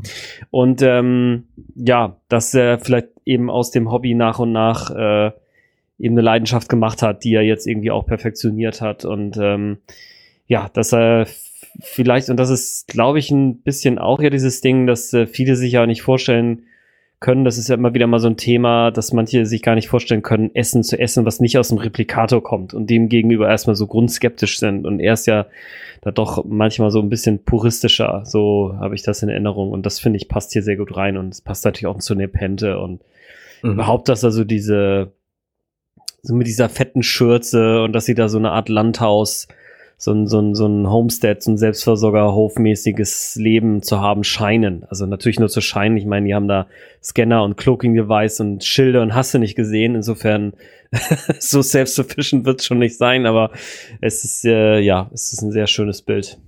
Ja, das wollte ich gerade sagen. Also die machen das schon sehr entspannt und häuslich und niedergelassen auf der anderen Seite, nachdem Picard in die Küche reinkommt und Riker ihn erstmal schön die die Jacke mit Mehl vollsaut, wird dann da erstmal vom Allerschlimmsten ausgegangen, weil Picard da steht, so, oh oh, sie stehen da, also haben sie Probleme, Schilde hoch, Scanner aktivieren, Anti-Cloaking-Scanner aktivieren. Das, Moment, das ging mir ein bisschen zu schnell. Okay. Ich finde es total toll, wie, wie diese Szene inszeniert ist. Also, mhm. zum einen, wir sehen Riker erstmal nur von hinten. Also erstmal sehen wir, dass er arbeitet, dann sehen wir ihn von hinten unscharf, dann wird er schärfer, dann äh, hört man die Stimme und die, die sagt irgendwas er macht in typischer Riker-Manier, guckt in irgendeine Richtung, wo keiner ist und sagt Pause Music, in diesem Fall nach oben. Später sagt er das dann einfach in den Raum rein, um dem Computer Befehle zu geben. Das hat er bei TNG auch immer schon gemacht. Das fand ich sehr, sehr schön ins Detail. Und äh, dann öffnet er das Fenster, guckt raus, sieht da die, die, äh, die drei Mädels stehen und fragt wieder, äh, wie, wie kannst du das wiederholen so? Und dann ist Picard aber schon bei ihm drin und er freut sich einfach unglaublich und dann ist es halt auch völlig egal beiden, dass er total mehlige Hände hat und Picard die Jacke versaut. Absolut. Das finde ich, finde ich total herrlich. Also diese ganze Inszenierung, wie die beiden sich treffen, finde ich, finde ich sehr gelungen. Absolut. Also wahrscheinlich, die haben sich ja im Vor Vorhinein schon mal gesehen, aber es kam mir so vor, schon fast wie diese Szene, wo Hugh und und äh, also äh, Jonathan de Arco und Patrick Stewart sich wiedergesehen haben, dass sie diese Freude über das Wiedersehen, das sie ja nach Jahrzehnten hatten, das hat man hier auch gesehen. Ja, die haben sich auch vorher schon gesehen. Äh, Jonathan Frakes hat ähm, zwei Folgen gemacht, ähm, die vierte und fünfte Folge. Aber das war hier wirklich dieses Wiedersehen, das sie wahrscheinlich Wochen oder Monate vorher schon hatten. Das haben sie hier echt schön reingelegt und das sieht man. Da gebe ich dir recht. Absolut sehr, sehr cool. Hat Spaß mhm. gemacht zu sehen, weil das ist nicht nur starr, muss ich, glaube ich, wirklich felsenfester, das ist nicht nur Schauspielerei, sondern es ist wirklich auch schön, dass wir hier wieder zusammen vor einer Kamera stehen können und diese Figuren spielen können. Mhm. Glaube ich einfach. Ja, natürlich ist das egal, dass die Hände dreckig. Ich fand es nur einfach irgendwie lustig. Von diesem, es ist mir egal, mir auch, du bist hier. Okay dann musst du dich wohl wahrscheinlich verstecken. Ähm, jo, dann machen wir mal hier die Arme hoch. Äh, nicht die Arme, sondern die Armor. Also die, den, den Schutz. Und genau. ich fand es halt spannend, dass diese ja, Holzhütte, die da irgendwo nirgendwo steht, so extrem gesichert ist. Also das wird ja irgendwie erklärt, dass die wohl Probleme hatten mit einer Spezies, die Xinti heißt. Ähm, ja, aber ich fand es trotzdem irgendwie so ein bisschen spaßig. Mitten im Nirgendwo so viel maximale Sicherheit. Die gab es übrigens schon sehr lange, diese Xinti. Das ist eine berühmte, also eine bekanntere Star Trek-Rasse. Die sind schon bei TAS aufgetaucht, also bei der, bei der Animated Series zuerst. Genau. Ich glaube, da das erste und einzige Mal. Da hast du recht. Ja. Nee, bei TNG auch ein paar Mal. Echt? Okay. Wurden Sorry. zumindest erwähnt dann. Okay. Ähm, und das ist jetzt auch der Punkt an der Stelle ähm, äh, erwähne ich, worauf ich vorhin hinaus wollte. Sie haben in der Serie Star Trek Picard sehr wenig Zeit, um neue Klassiker zu schaffen, sondern sie greifen ständig auf bekanntes Zeug zurück. Und das finde ich so schade an der Serie, weil die einfach so schnell voranschreitet, dass die keine Chance haben, ähm, viel Lore zu schaffen. Also beispielsweise eine Raktagino irgendwie neu zu erschaffen und dem irgendwie eine Bedeutung zu geben, das kann diese Serie einfach gar nicht so schnell, wie sie, äh, mhm. wie sie erzählt wird. Und da braucht's halt dann schon mehrere Folgen ähm, äh, Deep Space Nine für, um so einem Raktagino dann eben auch die entsprechende, die entsprechende ähm, Geschichte zu verleihen. Das kann halt so eine Serie wie Picard nicht. Und das mhm. ist halt so ein bisschen schade, weil, mhm. ähm, weil naja, wie gesagt, also die, die können quasi nicht viel Neues erschaffen, was mhm. so viel Bedeutung hat wie alles, was bislang geschaffen wurde. Und deswegen in dieser Folge kulminiert das sehr viel, weil da ganz viele Sachen erwähnt werden, die irgendwie in, in äh, den früheren Serien aufgetaucht sind. Auch allein die diese Planeten Kronos zum Beispiel, ähm, wo der wo der Pilot war und und all solche Sachen. Ähm, das ist in dieser in dieser Folge ist es relativ viel. Und ähm, ich finde das halt so ein bisschen schade, dass, dass PK das dass, dass die Serie einfach so kurz ist. Also wie gesagt, ich schätze auch, die wird nicht viel länger sein als maximal drei Staffeln. Ähm, ja, ja, mal gucken, was da noch passiert. Vielleicht gibt's das ja auch irgendwann und vielleicht sehen wir das dann ja auch bei den in der übernächsten Star Trek Serie anders und die Sachen von Picard werden erwähnt werden. Mal gucken. Das ist mal so als möglich, Frage, aber ist das vielleicht nicht auch ein modernes Phänomen, weil ich sag mal über die Rede Serie, über die wir auch kein Wort mehr reden, wollten, da gibt es jetzt ja auch nicht solche, ich sag mal, solche kleinen Marotten oder sowas, ne? Oder Lore, wie du es jetzt bezeichnet hast. Also das vermisse ich auch so ein bisschen. Ich finde es zwar auch schön, dass das halt die, die ähm, Nostalgie sozusagen mhm. ähm, bedient, ähm, aber sowas, so kleine neue äh, äh, Dinge, die man halt auch danach immer lieb hat und die man halt, weißt du, so wie das mit dem Earl Grey heißt. Ich meine, das ist ja regelrecht so ein stehender Begriff, der wird auch außerhalb des Kontexts, den kennen auch Nicht-Trackies und so weiter. Mir fiel jetzt nichts ein aus Discovery und bislang auch nichts aus Picard, wo ich sagen würde, das wird auch mal so ein Ding, das wir jetzt auch noch in zehn Jahren zitieren werden. Das ist eine schöne Story, ja, keine mhm. Frage. Aber genau wie du es sagst, ist, äh, es wird wirklich wenig Zeit für diese, ich sag mal so, wie wir das ja manchmal irgendwann festgestellt haben, es gibt ja immer zu Anfang von jeder TNG-Folge so eine eigentlich überhaupt nicht zum sonstigen Kontext der Serie oder der Folge passende Szene, ne, wo irgendwie so ein kleines Detail über eine Beziehung, über ein Hobby, über irgendwas Nebensächliches im Schiff verraten wird. Und den Raum, den gibt es hier nicht, sondern mhm. es ist quasi ein, eine, eine Storystrecke durch. Und äh, man müsste mal quasi so kleine Räume schaffen, wo man, wo man sozusagen solche Details mit Personen oder, oder Beziehungen verknüpfen könnte, so dass man dann sagt, okay, das ist jetzt so wie die, ich meine, oder die Flöte aus das zweite Leben oder so. Weißt es gibt hier keine Artefakte oder mhm. Dinge, an die man jetzt sozusagen auch noch länger denken würde. Außer, muss ich ehrlich sagen, ich finde die Jacke, die Picard anhat, als Riker in ihrem Arm zum Beispiel, die finde ich ziemlich geil, ja. Aber Vorher oder hinterher? Äh, vorher. ist da echt ein Wechsel? Ich habe es gar nicht gecheckt. Nee, aber sie ist hinterher Nein. total dreckig. Ach so, nee, genau. Aber das, äh, das, das hat nicht denselben Stellenwert wie jetzt. Ja, ich glaube, ich brauche es euch nicht weiter erläutern, ne? Wie der Tricorder, ja, wie ja. Äh, Make It So, wie mhm. äh, Grey Heiß, wie der Rakgino und so weiter. Mhm. Ja, bin ich bei euch. Aber ich, ja, das ist, naja. aber das haben wir schon jetzt mehrfach gesagt. Das ist halt diese, diese, diese mhm. in Anführungsstrichen neue Art und Weise, Sachen zu machen. Wir machen jetzt hier, mhm. wir haben mehr Geld, aber dafür weniger Folgen und machen das schöner, besser. Ich weiß auch nicht, was besser war. Ob die 24 Folgen, die günstiger produziert waren früher oder 26 und wir dadurch mehr Zeit hatten oder das hier. Ich weiß nicht, ob das sogar passen würde, wenn man versucht, hier etwas völlig Neues zu erschaffen.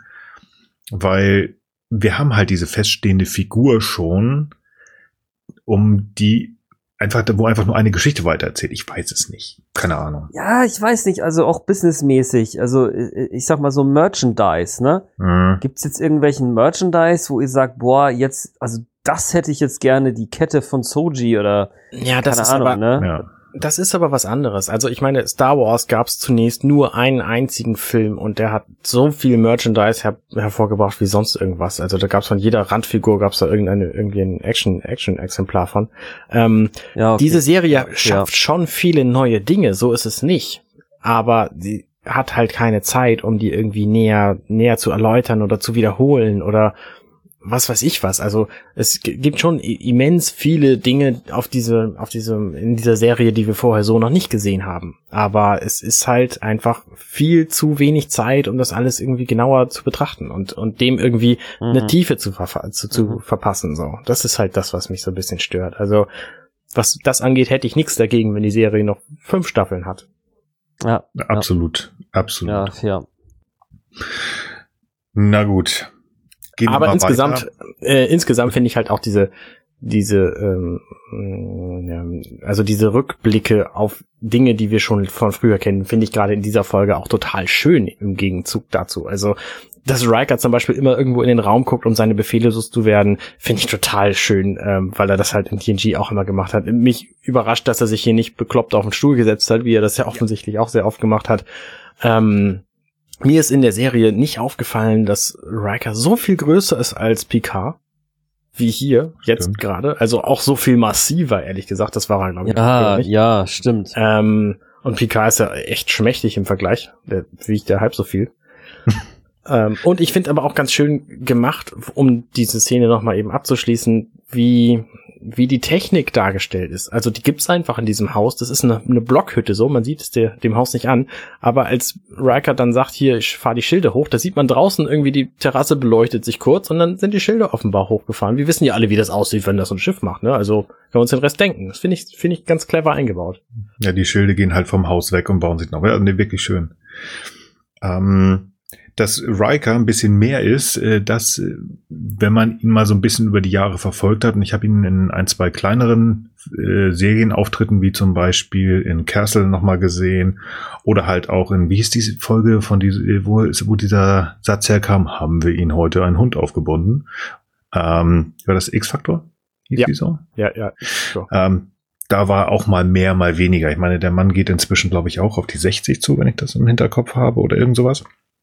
Ist auch nicht mehr der Jüngste oder ist schon über 60, ich weiß es gar nicht. Ähm, vielleicht geht man doch ein bisschen auseinander, ich weiß es nicht. Ähm, aber die Größe, ja, ist mir hier auch aufgefallen, spaßig. Ich will die Folge noch gar nicht so richtig. Äh, Vielleicht ist es sogar schon 67, lese ich oh, gerade. Respekt. Ich will die Szene noch nicht ganz abschließen. Es kommt ja noch Diana einmal dazu und ich finde das sehr spannend und das machen sowohl Riker als auch Diana und hier Diana das erste Mal die offensichtliche Sachen für alle nochmal ganz klar sagt. Sie äh, sagt halt, dass sie Soji absolut ähm, absolut nicht lesen kann und eigentlich möchte sie, dass er jetzt noch was erzählt, ähm, aber das tut er nicht. Also der er hält mit seinem Geheimnis noch zurück. Also das Soji ist ein Androide, das weiß jetzt Kestra, aber die beiden anderen noch nicht. Und er hat auch noch nicht so richtig erzählt, was er da macht. Also er erzählt zwar von wegen von seiner Crew und dass er einen halben Plan hatte und dass das Mädchen Gefahr ist, aber rein Tisch macht er noch nicht. Und das finde ich so ein bisschen spannend. Also er ist da noch der Captain und er will, obwohl sie ihm die Hilfe anbieten, das noch nicht so richtig annehmen. So ein bisschen spannend von ihm. Also ja, ich glaube, da kommt Riker nachher zu, wenn er sagt, so komm jetzt endlich mal, sag das doch und wir helfen dir schon und äh, du musst mal deine Picard-Arroganz so ein bisschen ausschalten. Aber es ist halt hier noch der Fall. Ich finde es schön, es, es wird ja hier schon quasi angerissen, weil er, also die beiden gehen ja, bevor Diana kommt, äh, so ein bisschen auf die Vergangenheit ein und ähm, Riker hat Picard damals gewarnt, dass das so äh, so ausgehen würde, dass er von Romulaner verfolgt wird und sagt ihm dann irgendwie das vierte Gesetz der Thermodynamik, was es natürlich nicht in echt geht, was äh, irgendwie kaputt gehen kann, geht kaputt und verfolgt dich so irgendwie, ich weiß nicht genau, wie es heißt. Ja. Ähm, keine gute Tat wird unbestraft äh, passieren oder irgendwie so. Ja, genau. Effektiv sagt er ihm, ich hab's ihnen ja gesagt. Genau, richtig. Und Picard weiß es halt auch so und ja. kommt dann trotzdem zu ihm und sagt, ja, du, du hast ja recht gehabt. So, das finde ich, finde ich irgendwie nett und das führt natürlich dann zu der späteren Szene. Ja, genau. Ja, und dann kommt das äh, Kestra, das wilde Mädchen nochmal rein, aber nichtsdestotrotz schickt die liebe Diana Jean-Luc erstmal ins Bett. Nachdem Picard gesagt hat, dass er sich einfach total übernommen hat und gar nicht weiter weiß. Ja, genau. Das ist ja auch eine wichtige Erkenntnis, die, also, die ich ihm gar nicht zugetraut hätte, so, in, bevor er das jetzt sagt. Ja, das ist halt so wieder so der Kontrast zu dem, was ich gerade gesagt habe. So eigentlich will er noch nicht so alles erzählen, aber dann kommt er mit so einer Sache, ja, das war wohl ein bisschen zu viel. Ähm, aber er kann sich halt, ich glaube, ihm ist bewusst, dass er sich hier wirklich, ähm, einfach, dass er nicht nur sich selber, sondern auch den beiden ehrlich gegenüber sein kann. Also den beiden auf jeden Fall, weil die ja wirklich mit die, die Menschen sind, die ihm am nächsten sind und waren. Mhm. Kann ich mir gut vorstellen. Ja. Dann haben wir eine nette kleine Szene zwischen Kestra und Soji, ähm, wo so ein bisschen äh, Stopp, kurzer, wieder ein kurzer ja. Einwand. Ja, bitte. Der niedliche Einhornhase, den wir gesehen haben, der ist offensichtlich tödlich, wenn man ihn essen will, ohne bestimmte Dinge zu entfernen und wurde von Castor mal eben erlegt. Was auch erklärt, warum sie mit Bogen und Pfeil und Bogen da durch den Wald springt. Ja, genau. Mhm. Ich weiß nicht, ob ich äh, irgendwelche Salami essen wollte von einem 12- bis 15-jährigen Mädchen, die es ausgenommen hat. Natürlich hat sie es bestimmt schon mehr als einmal gemacht, aber hm, dieser Hase ja. heißt, der Einhornhase heißt übrigens Bunnycorn. Also Bunnycorn. Mischung aus Bunny und Unicorn. Finde ich, äh, trifft es ziemlich genau. Ich wusste das gerade gar nicht, bevor ich das las. Nicht schlecht. Ich habe irgendwo mal gelesen, ich glaube, das ist so eine kleine Hommage an irgendeinen Hund aus äh, der Orig äh, Original Series, dem sie auch irgendwie so einen kleinen Horn auf den Kopf geklebt hatten, den Spock irgendwie in Arm hatte, meine ich. Okay. Aber gut. Ja. Jetzt Castra und Sochi. Ja. ähm, ich finde, da ist wieder äh, eine Geschichte, die man meines Erachtens so ein bisschen kürzer hätte fassen können. Natürlich ist es notwendig, die neueren Zuschauer abzuholen, denen nochmal was zu erzählen, aber hier ist relativ lange erzählt, was Data alles konnte und was Data eigentlich für ein toller Typ ist. Ähm, also alles, was man irgendwie aus der Serie und aus den Filmen schon kannte, wird hier nochmal klargestellt. Ähm, ja, finde ich halt so ein bisschen schade, weil auch hier wieder uns Zeit genommen wird, die wir, wie wir schon gemerkt haben und mehrfach gesagt haben, uns einfach gefehlt hat. Ähm, sind auch irgendwie so eine Sache, die da irgendwie drauf rumgeritten wird, ob sie jetzt Spucke und Schleim hat. Ja, weiß ich nicht. Ja, fand ich, ich auch. Ich fand so ehrlich gesagt so ein bisschen überflüssig. Also es mag bei euch anders sein, aber ich fand so, ja, okay, komm, lasst uns mal bitte weiterkommen. Ähm, wir kommen denn ja im Kinderzimmer dazu, dass äh, Kestra und Soji sich darüber unterhalten, dass sie ähm, Picard ja irgendwie eigentlich ganz gern, also dass Kestra weiß, dass Picard ein ganz toller ist, mhm. ähm, aber Soji halt irgendwie ja ihm nicht vertraut und sie auch nicht so richtig weiß, wo sie überhaupt mit sich hin soll und dass das alles für sie ganz schwierig ist.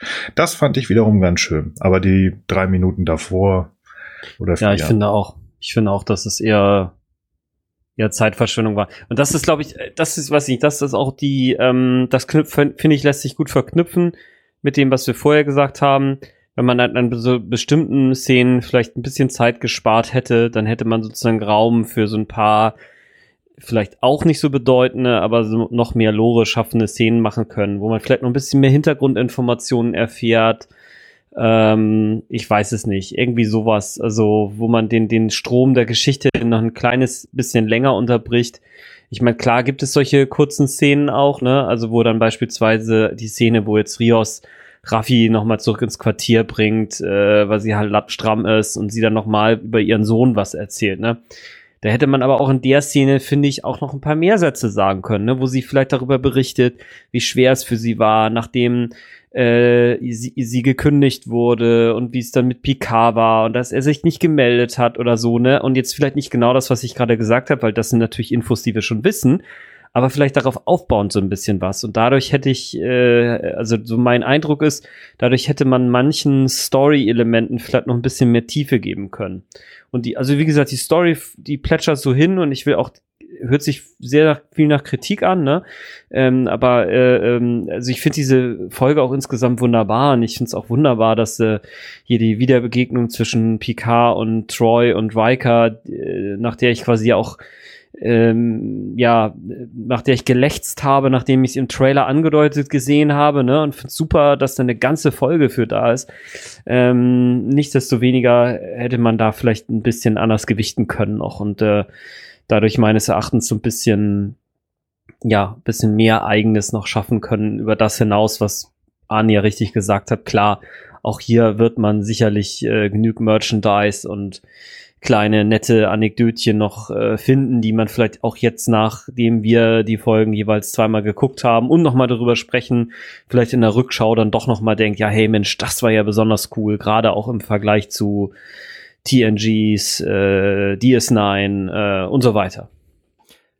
Ein Punkt, warum diese Szene vielleicht nicht so überflüssig ist, wie sie euch gerade vorkommt, mhm. was sie ganz schön macht und wofür es möglicherweise auch die Zeit braucht, die sie sich nimmt, ist, die Tatsache, uns klar zu machen, dass, obwohl Soji ein Androidin ist, sie doch erheblich anders ist als Data, den wir ja nun auch in dieser Serie schon gesehen haben und über den wir hier wieder viel erfahren, weil Data nämlich immer versucht hat, ein Mensch zu sein und sich hundertprozentig darüber klar war, dass er ein Android ist. Und dann wird sie halt von Kestra gefragt, sag mal, wie siehst du denn das? Versuchst du das auch?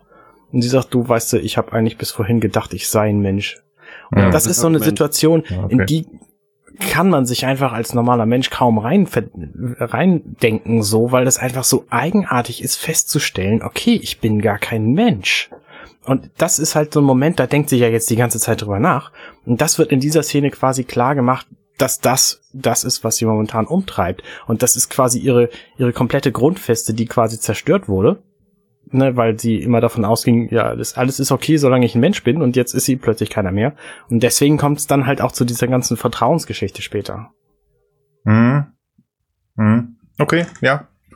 Ja, damit hast du mich. Das ist okay. Dann ist sie gar nicht mehr ganz so schwierig, wie ich dachte. Ja, nee, okay. Nehme ich mit. Nehme ich mit. Die Szene, die jetzt folgt, da war ich sehr hin und her gerissen. Da war ich sehr hin und her gerissen. Denn auf der einen Seite bin ich wieder da, oh, wir haben, brauchen doch Zeit, wir brauchen doch Zeit. Auf der anderen Seite fand ich es total schön, dass man sich hier Zeit genommen hat, um einfach eine Geschichte zu entwickeln, zumindest ein bisschen, um uns mehr über Riker und Troy zu zeigen. Was hat die beiden auf diesem Planeten ja, bewegt? Warum sind sie da? Mhm. Es wird uns erzählt, dass sie einen Sohn auch noch hatten, der deutlich älter war, oder nur ein paar Jahre älter war als Kestra. Und ähm, das fand ich einfach so schön. Man sieht hier auch wirklich schön, ähm, wie sehr Diana unter dem Verlust ihres Sohnes noch immer zu leiden hat. Und ähm, ja, also ich fand das, ähm, da, da habe ich mal, habe ich wirklich vergeben, in Anführungsstrichen, dass man mit ja eigentlich nebensächlichen Informationen uns äh, Zeit genommen hat. Ich fand das schön, dass man sich die Zeit genommen hat. Ich will nicht immer nur sagen, oh Gott, wir haben uns Zeit geklaut, sondern es ist auch mal schön. Es sind auch so Kleinigkeiten, die hier mal so nebenbei sind. Also ich fand es ganz spaßig zum Beispiel. Ist euch aufgefallen, auf dem Foto, wo Picard mit äh, Thad ist, äh, was für einen Dienstgrad er da schon hatte? Das habe ich ja selber gesagt. Er ist da schon Admiral. Und wir wissen, dass äh, Thad in dem Jahr 18 geworden wäre. Und wir hatten ja gesagt, wir sind im Jahre 2399, das heißt, es ist das Jahr 2381. Das heißt, Picard hat diesen kleinen Riker Troy Sohn getroffen, kurz nachdem er zum Admiral ernannt worden ist. Ja. Und das finde ich einfach, sind so Kleinigkeiten, die ganz cool sind. Ich, ähm, man kann nicht so ganz sehen, wo dieses Foto aufgenommen worden ist. Ob das äh, irgendwo auf der Erde ist, in einem Büro oder vielleicht sogar schon auf dem Raumschiff der Verity. Aber wenn man genau hinguckt, meinte ich zumindest die goldenen Raumschiffchen, ja, die er, stimmt. in, die er ähm, in Star Trek 8 zerstört hat, dass man die wieder sieht. Das Und stimmt. Dadurch, dass er Admiral ist, gut, also das ist jetzt alles außerhalb der Serie, ähm, weil uns das natürlich nicht gesagt wurde. Aber wenn man jetzt so ein bisschen das Buch, und ich sag's nochmal, eigentlich wollte ich es ja nicht so häufig nennen, aber ich tue es trotzdem, weil es einfach so cool ist. Ähm, in dem Moment, wo er Admiral wurde, ist er halt von der Enterprise abgezogen worden. Das heißt, entweder ist er auf seinem neuen Schiff oder irgendwo im Sternflottenhauptquartier. Und das sind so Sachen, was ja, ja, cool. Das hat mhm. echt Spaß gemacht. Mhm. Stimmt, diese Und, goldenen Schiffchen sind ja die, die auf jeden Fall in einem, in einem Ready Room rumstanden auf der Enterprise. Genau. Also wie gesagt, ich die, obwohl das auch ein drückendes, schweres Thema war, weil es halt um den Tod eines jungen Mannes ging ähm, und halt um den Sohn einer äh, oder von zwei Figuren, die uns über Jahre hinweg ans Herz gewachsen ist, war das eine unheimlich schöne Szene hier auch. Also die hat mich äh, berührt, muss ich sagen. Die haben sie echt, die wurde echt gut gemacht. Ja, wo du gerade junger Mann sagst, der ist doch erheblich länger schon tot, oder nicht? Also ich finde es komisch. Ich habe das Gefühl, der ist schon sehr lange tot. Und ich habe aber auch das Gefühl, dass Kestra offensichtlich sehr viel Zeit mit ihm noch verbringen konnte. Bewusste Zeit. Uh, das ist jetzt mhm. eine sehr gute Frage. Und ich habe keine Ahnung, wann der wohl gestorben sein mag. Ich versuche jetzt mal schnell, ich meine, das war am Ende der Szene, auf das Ende der Szene zu kommen. Da ist nämlich ein Pokal zu sehen, aber auf dem Pokal ist keine Jahreszahl zu sehen. Ich weiß es nicht. Ähm, ich meine, es muss ja so gewesen, obwohl es kann auch länger her sein. Er wird, ist ja, Thad wird ja wirklich als Genie dargestellt. Also er hat ja mehrere verschiedene Sprachen erfunden. Ähm, aber ein Großteil erst nachdem sie auf Nepente aufgetaucht, äh, beziehungsweise nachdem sie dorthin gekommen sind. Also ist egal, das bringt nichts. Er kann die auch damit sieben ge, äh, erfunden haben. Und sie hat die danach gelernt. Gute Frage, die du da aufstellst. Ich weiß es nicht. Vielleicht ist äh, Castra tatsächlich erst auf äh, Nepente geboren worden. Sehr gute Frage, weiß ich. Ich habe, wo wir gerade so viele Fragen aufwerfen, ich habe noch eine Antwort auf eine Frage, die keiner gestellt hat. Ähm, der Name Castra, habt ihr euch mal erkundigt, wo der herkommt? Nein, aber ich weiß es. Das ist äh, der Name von Dienas Schwester. Genau. Die größere Schwester. Ihre Mutter hatte schon eine Tochter. Ich meine, die ist gestorben oder irgend sowas. Die ist ertrunken im Alter von sieben Jahren. Und dann haben sie genau. da ewig lange nicht drüber gesprochen, über diese, über diese mhm. Tochter. Genau, und da gab es dann extra auch mal eine TNG-Folge, wo sie da im, äh, im Gedächtnis von, im Unterbewussten von Troys Mutter rumfuhrwerken müssen. Wo wir gerade bei Namen sind, da fällt mir was anderes ein oder eigentlich äh, geht in die gleiche Richtung. Wisst ihr, wo der Name Thaddeus, Thaddeus Riker herkommt? Oder Troy Riker? Nein. Nein? Äh, Frank? Nee, nee. Ich weiß es nicht, das Arne bestimmt wieder ein Spoiler. Es gibt ja eine Folge, wo der liebe William T. Riker auf der Voyager ist. Was? Ja! Verdammt. Ja. Und das äh, geschieht natürlich durch den lieben Q. Und ähm, nicht nur William T. Riker ist auf der Voyager, sondern auch oh, noch. Warte, warte, warte, doch, ich weiß es, ich weiß es, ich weiß es. Es ist ja. irgendein Vorfahr von Riker. Genau, äh, Thaddeus ja. Riker. Genau. Ich weiß nicht mehr, was er gemacht hat, aber das war hier, also er hatte so eine komischen Locken. Great, great, great grandfather steht. Irgend sowas, genau. Hat er nicht irgendwie in den amerikanischen Unabhängigkeitskriegen oder so? Irgend sowas meine ich, genau. Der hatte noch so eine wilde, hier, so eine Kopfmähne, hier, so eine, so eine, wie heißt das, Perücke auf mit Locken und so. Genau, aber da kommt der Name her. Da haben wir beide Namen geklärt. Sehr schön. Mhm, ja. Das sind ja sehr, das sind ja ganz starke Traditionalisten. Ja, ein bisschen, also. ja. Ja, ich, äh, ja, ich weiß nicht. Also ich, ich finde wieder, und das betrifft dann nicht nur diese, sondern auch noch die Folgeszenen, äh, weil wir erfahren jetzt ja was über die Familiengeschichte und vielleicht ist das ja auch der Fokus der Serie irgendwie, dass es mehr noch ins Private geht. Ähm, ich will auch gar nicht so der Miesepeter sein, aber mir fallen einfach immer wieder jetzt Sachen ein, wo ich denke, wow, da hätte ich einfach gern noch was drüber gehört. Zum Beispiel jetzt auch, was denn mit den Karrieren der Leute jeweils passiert ist dann äh, zu der Zeit. Also wann genau sind denn jetzt Troy und Riker ausgeschieden, um jetzt Family zu machen?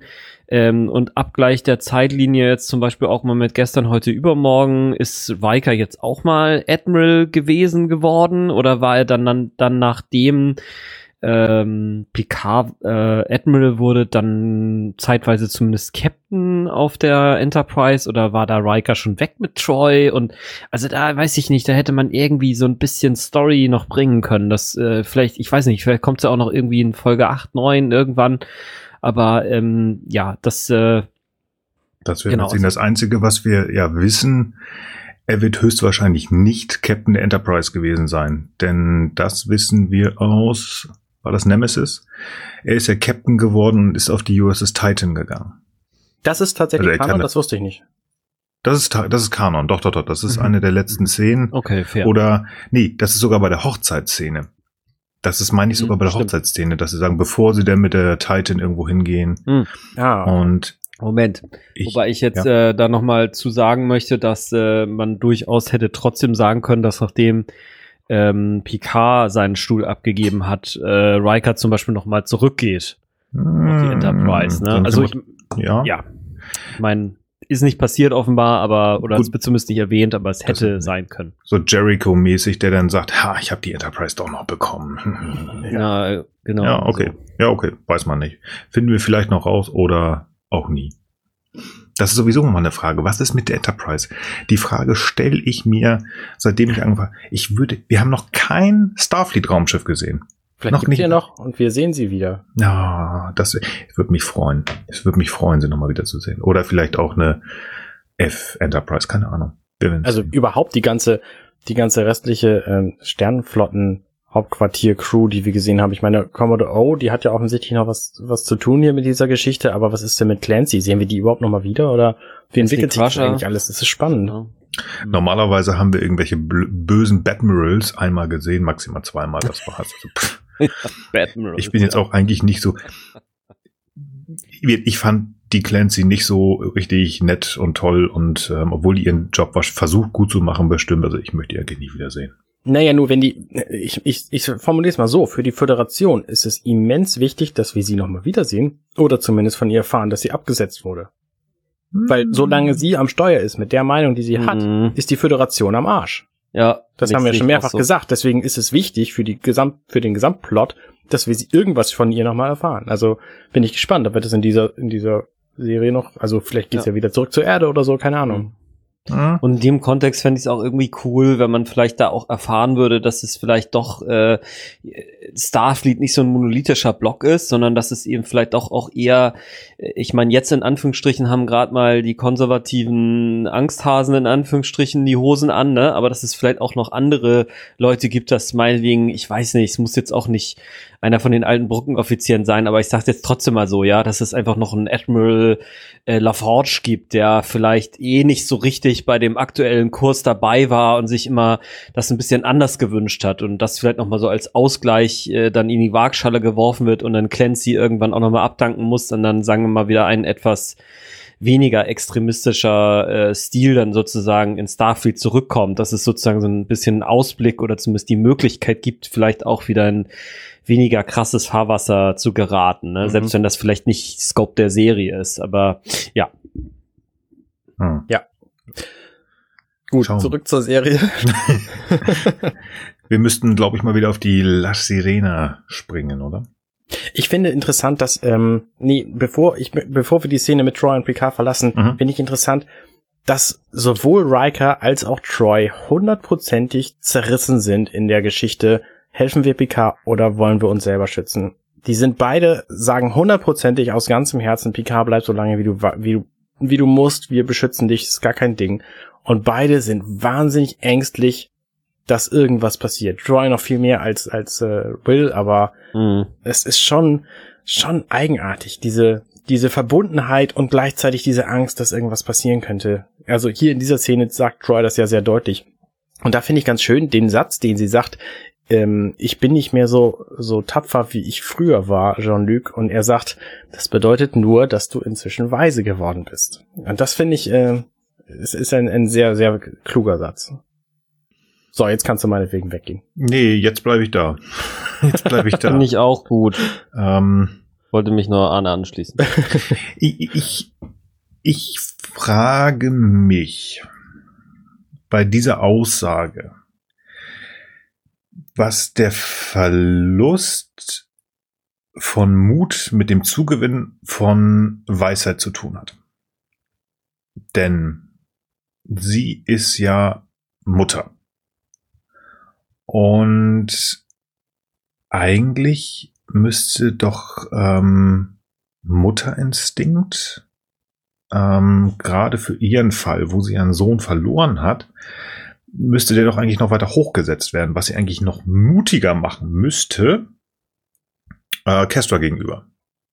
Ja, ich weiß nicht, ich glaube, es geht da, es geht da einfach darum, dass sie einfach insgesamt defensiver ist. Also, dass sie jetzt nicht nochmal irgendwie äh, große zusätzliche Risiken, wie jetzt zum Beispiel mit, ich sag mal, im Extremfall mit Peak Heights mitfliegen würde, ja. ja. Sondern okay das will sie jetzt einfach nicht mehr und ähm, sondern sie will sich jetzt eben sozusagen auch mal auf ihr Leben konzentrieren und ich, ich fühle mich da so ein bisschen erinnert an den Satz von ähm, ich weiß gar nicht mehr welchen Charakter äh, äh, ähm, Mel Gibson da gespielt hat in, in, in Patriot, da sagt er irgendwann, ähm, ich kann es mir nicht leisten, Patriot zu sein, ich bin Vater. Ja, also es geht jetzt einfach mhm. wirklich äh, auch um die familiären Werte und jetzt nicht darum, sich für eine Idee, ein, ein, eine, ein, ein Konzept oder irgend sowas zumindest total einzusetzen, so, ja. Sondern es zählen einfach jetzt auch andere Dinge. Ja. Und da gehe ich irgendwie mit, äh, das kann ich irgendwie verstehen, gerade vor dem Hintergrund, dass äh, Riker und Troy einen Sohn verloren haben. Es ist halt auch so, so ein bisschen diese, diese Tapestry-Geschichte, wo Picard einfach den, ich habe die Rassennamen vergessen, angeht, obwohl er genau weiß, dass es, dass es ihn das Herz Ja, kosten ja, wird. So, ja, total. das würde Troy halt an dieser Stelle nicht mehr wissen, nicht mehr machen, weil sie einfach weiß, dass es schlimm enden kann und sie das Risiko nicht eingeht. Und das ist halt der Unterschied, weil tapfere Leute sind halt bereit, Risiko einzugehen und sie nicht. Also gerade Familienmenschen ähm, gehen wenig Risiko ein, weiß ich aus eigener Erfahrung. Also, Mhm. ne, was weiß ich, jetzt irgendwie auf gut Glück all, all unsere Jobs wegschmeißen und in, in den Balkan ziehen oder so, das ist halt einfach nicht drin. Das machst du nicht als, als Familienperson. So, das ist schon Okay. out of Ja, scope. Okay, denn, denn, wie gesagt, das werde ich ja noch lernen. Ähm, aber dann finde ich es schlecht ausgedrückt, weil sie würde halt so, so also so eine Action-Geschichten würde sie nicht mehr machen. Grundsätzlich glaube ich, wenn jetzt da die, äh, die Romulaner oder die Borg kommen würden, dann würde sie sogar noch, sogar noch mutiger sein, um ihr zweites Kind zu retten. Aber trotzdem, ich das glaube ich gleichzeitig auch. Das ist für mich aber auch Ja, gar kein ja, ja, Widerspruch. nee, nee, genau. Nein, äh, ich habe mich da wieder mal überreden lassen. Alles gut. Ganz kurz, die Spezies heißt Nausikaner. Richtig, vielen Dank. Genau, bitte. Okay, gut. Jetzt, jetzt können wir weitergehen tatsächlich. Also jetzt habe ich nichts mehr. Das ist jetzt äh, auf der La Sirena ähm, wird uns einfach gezeigt, dass äh, unsere drei Nebenhelden, Rios, Agnes und Raffi, halt mitbekommen, dass sie von einem kleinen Raumschiff verfolgt werden, in dem Narek sitzt und mit äh, irgendeinem so Rubik's Magic oder Infinity Cube Spielzeug rumdaddelt. Während So er ein sich Ding hatte ich tatsächlich auch als Kind. ich erinnere mich. Ich erinnere mich. Ich habe erst, also das ist, das ist ja so ein Infinity Cube. Ne? Mhm, genau, den kannst du immer wieder, immer weiter klappen und er klappt sich irgendwann zu seiner Ursprungsform zurück. Ich musste tatsächlich an was anderes nennen, deswegen habe ich es auch als, als erstes gedacht. Kennt ihr noch Rubik's Magic? Was? Diesen Würfel oder was? Nein, das ist ein Rubik's Cube. Ja. Ein, ein Zauberwürfel. Von der gleichen Firma ist das, glaube ich, sogar. Das waren, das ist eigentlich wie so eine kleine Platte mit, äh, ich zähle mal schnell, eins, zwei, drei, vier, fünf, sechs, Oh, mit acht acht. Diese Ja, acht doch, Platten klar. mit den drei, mit diesen drei ähm, äh, Ringen da drin, die Mhm. du so lange umklappen Mhm, konntest, bis mhm, diese mhm. drei Ringe. Ich versuche das gerade zu organisieren, zu kaufen. Das ist ein Hammer. Kriegst du relativ günstig, kriegst du gerade aus China. Das ist ziemlich gutes Spielzeug, ja. Ich habe keine Lust, sechs Monate darauf zu warten. Ich hoffe, dass ich es irgendwo anders nochmal finde, weil das war echt cool. Aber nein, es ist halt ein Infinity Cube, spaßig. Der Typ, der letzte Woche noch auf äh, mit der Impossible Box rumgespielt hat, spielt wieder mit Kuben rum. Mhm. Mhm. Ja, Braucht halt immer was zum Fummeln. Der braucht was zum Fummeln. Ja, stimmt, der hat ja Soji nicht mehr. Ja, ansonsten ist das halt ähm, so ein bisschen der B-Plot. Ähm, äh, wie heißt der? Unser lieber Captain Rios kann oder Rios kann zeigen, was für ein cooler Captain er ist. Er fliegt weiter, macht einen kleinen Warpsprung und lässt dann wahrscheinlich äh, Narek an ihm vorbei zischen. Das hofft er zumindest. Jo. Ähm, ich glaube, dann ist noch mal ganz kurz die Geschichte, dass äh, Agnes absolut keinen Bock mehr mit, äh, hat mitzufliegen, oder? Nee, Agnes will halt nach Hause und, ähm, und da sagt halt Ruffy, nee, das ist überhaupt kein, kein Ding. Picard ist unser Gast, wir sammeln den natürlich wieder ein, so, das ist äh, gar keine Frage. Und das ist unser Auftrag hier. Und ähm, dann geht Ruffy halt zu Agnes hin und sagt, äh, du, ich habe das Gefühl, du willst überhaupt nicht der, der Soji begegnen und äh, kann das nicht verstehen, so, willst du mir vielleicht was erzählen? Und dann versucht sie quasi die Rolle, die sie letzte, in der letzten Folge hatte, ähm, umzudrehen und jetzt quasi zur bemutternden ähm, Psychotherapeutin zu werden, um aus äh, Jurati eben die, die Dinge rauszukriegen, die sie belasten. So. Mhm. Mhm. Stimmt, das war diese Geschichte, wo du sagst, sag mal, bist du immer noch die gleiche, die hier diese große wilde Rede gehalten hat, ne? Ja, ja, genau. Ja, genau. Und dann gibt's, äh, komm, wir gehen jetzt mit der Tante Ruffy mal Kaffee und Kuchen essen. Ist das jetzt schon? Ja, ne? Ja, das, also das fängt hier an. Die gehen jetzt hier los zum Kuchen essen. Genau. Ja.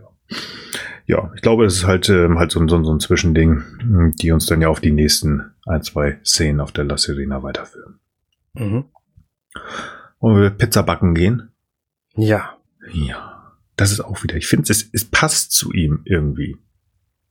Irgendwie finde ich, das kann ich mir das so gut vorstellen, dass er das macht. Auch wenn er kein guter Koch ist, aber ich, ich habe das jetzt gekauft, dass er in seiner vorgezogenen Rente oder was er da auf jeden Fall hat, dass er sich das, ähm, dass er das gelernt hat, eine gute Pizza zu machen, dass er das vielleicht sogar perfektioniert hat. Und ja, das passt. Ein schönes Bild auch, wie er in den, in den Ofen reinkommt.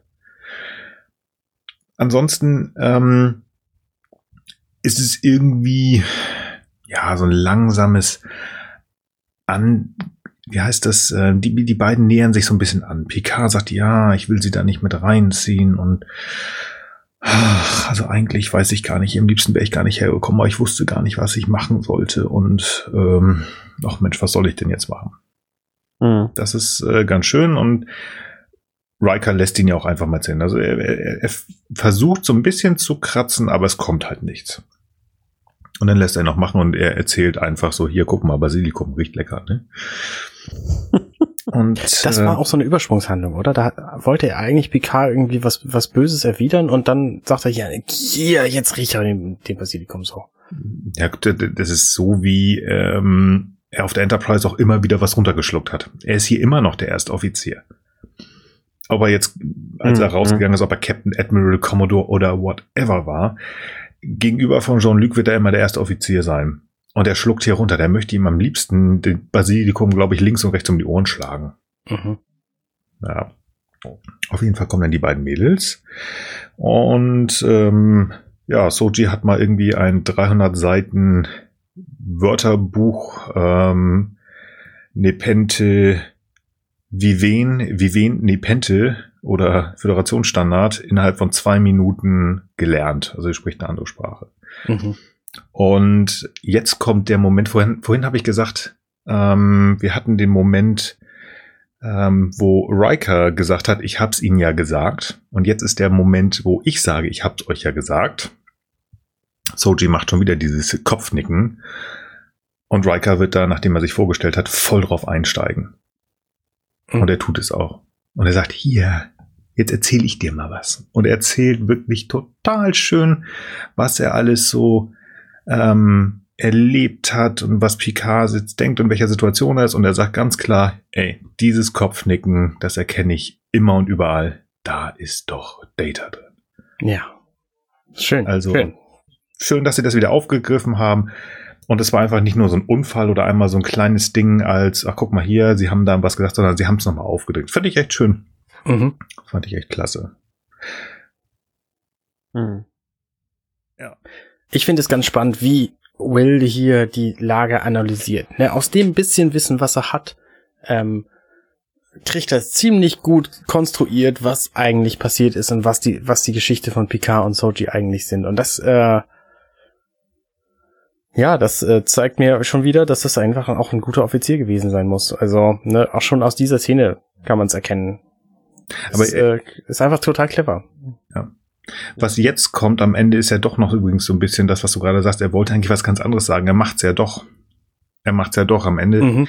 Ähm, und ich finde das schon ziemlich krass, dass er sagt, ja, diese bekannte Picard-Arroganz also das ist schon, wo er sagt, oh, ich weiß nicht, ob er, ob er das früher schon gemacht hat hinter verschlossenen Türen. Er ist immer ehrlich gewesen, aber das ist schon, ja, vielleicht was du gerade, was er gerade schon da hat er sich noch zurückhalten können. Aber hier, so kannst du das nicht machen. Das funktioniert so nicht.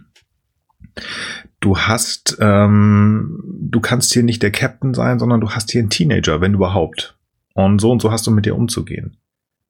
Sehr deutlich. Auf der anderen Seite finde ich das auch irgendwie einfach nur, ja, zielstrebig ist das falsche Wort. Eine ganz klare Fortführung dessen, was Picard von ihm mal verlangt hat. Und zwar Ende der 80er in Mission Farpoint hat er zu ihm gesagt, hier, du musst mir mal mit Kindern helfen. Und das tut er hier. Mhm. Der sagt ihm ganz klar, so funktioniert's nicht. Es ist aber auch so ein bisschen, ähm, jetzt bin ich der Meister. Also, weil mit Kindern kennt kennt Riker sich einfach total aus, weil er hat einfach selber zwei Kinder gehabt und die eine ist jetzt 15, die, der andere wissen wir, wie gesagt, nicht, wie alt er geworden ist. Und hier kann er einfach Picard mal was beibringen, so, weil er da einfach der Erfahrene ist. Und das finde ich so schön, weil, ähm, weil das einfach, äh, es ist ja auch in der Positionierung der beiden Leute. Picard sitzt am Tisch und Riker steht. Also es ist mhm. ziemlich klar, wer mhm. hier der Lehrer ist in, in dieser Szene. Und das finde ich, äh, ja. schön. Mhm, da hast du recht. Ja, einfach auch, wie er ihm halt sagt, dass er nicht up for the task ist und so. Mhm. ja. Ja. Ich finde auch dieses Schritt für Schritt am Ende, so als, als dann ein bisschen wieder runterkommen. Von diesem, diesen Arroganz zu, hier, mach es Schritt für Schritt, ganz, ganz langsam. Ja, ja. genau. Die Szene hat mir sehr gut gefallen. Bei der nächsten bin ich wieder so ein bisschen hin und her gerissen. Dieses äh, Tomatenessen und das, äh, das schmeckt ja so echt und echt ist ja immer viel besser.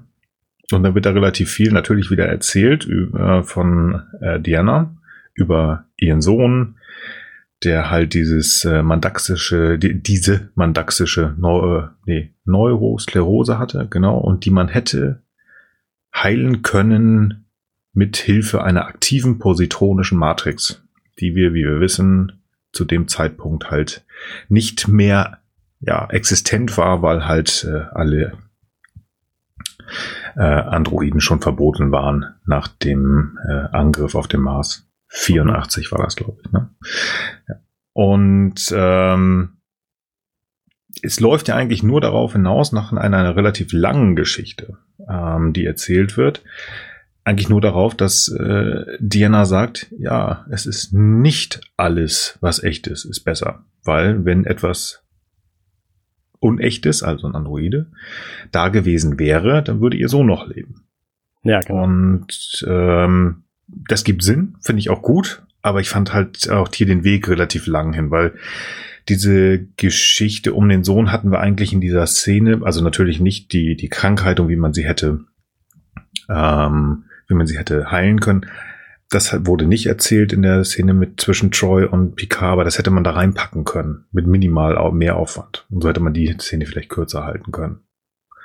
Na, es sind halt wieder vier verschiedene Dinge, die hier zusammenkommen. Also ähm, zum einen erfahren wir was über das Verbleiben des Sohnes, zum anderen erfahren wir diese echt ist besser Geschichte mhm. und zum dritten erfahren wir auch, dass ähm, Soji einen tatsächlichen Vorteil hat gegenüber beispielsweise Kestra, wo wir ja später dann auch noch drauf eingehen, nämlich, dass sie eine Heimatwelt hat, wo sie wieder hin kann, theoretisch. Und das ist ja dann auch das Ziel am Ende dieser Folge.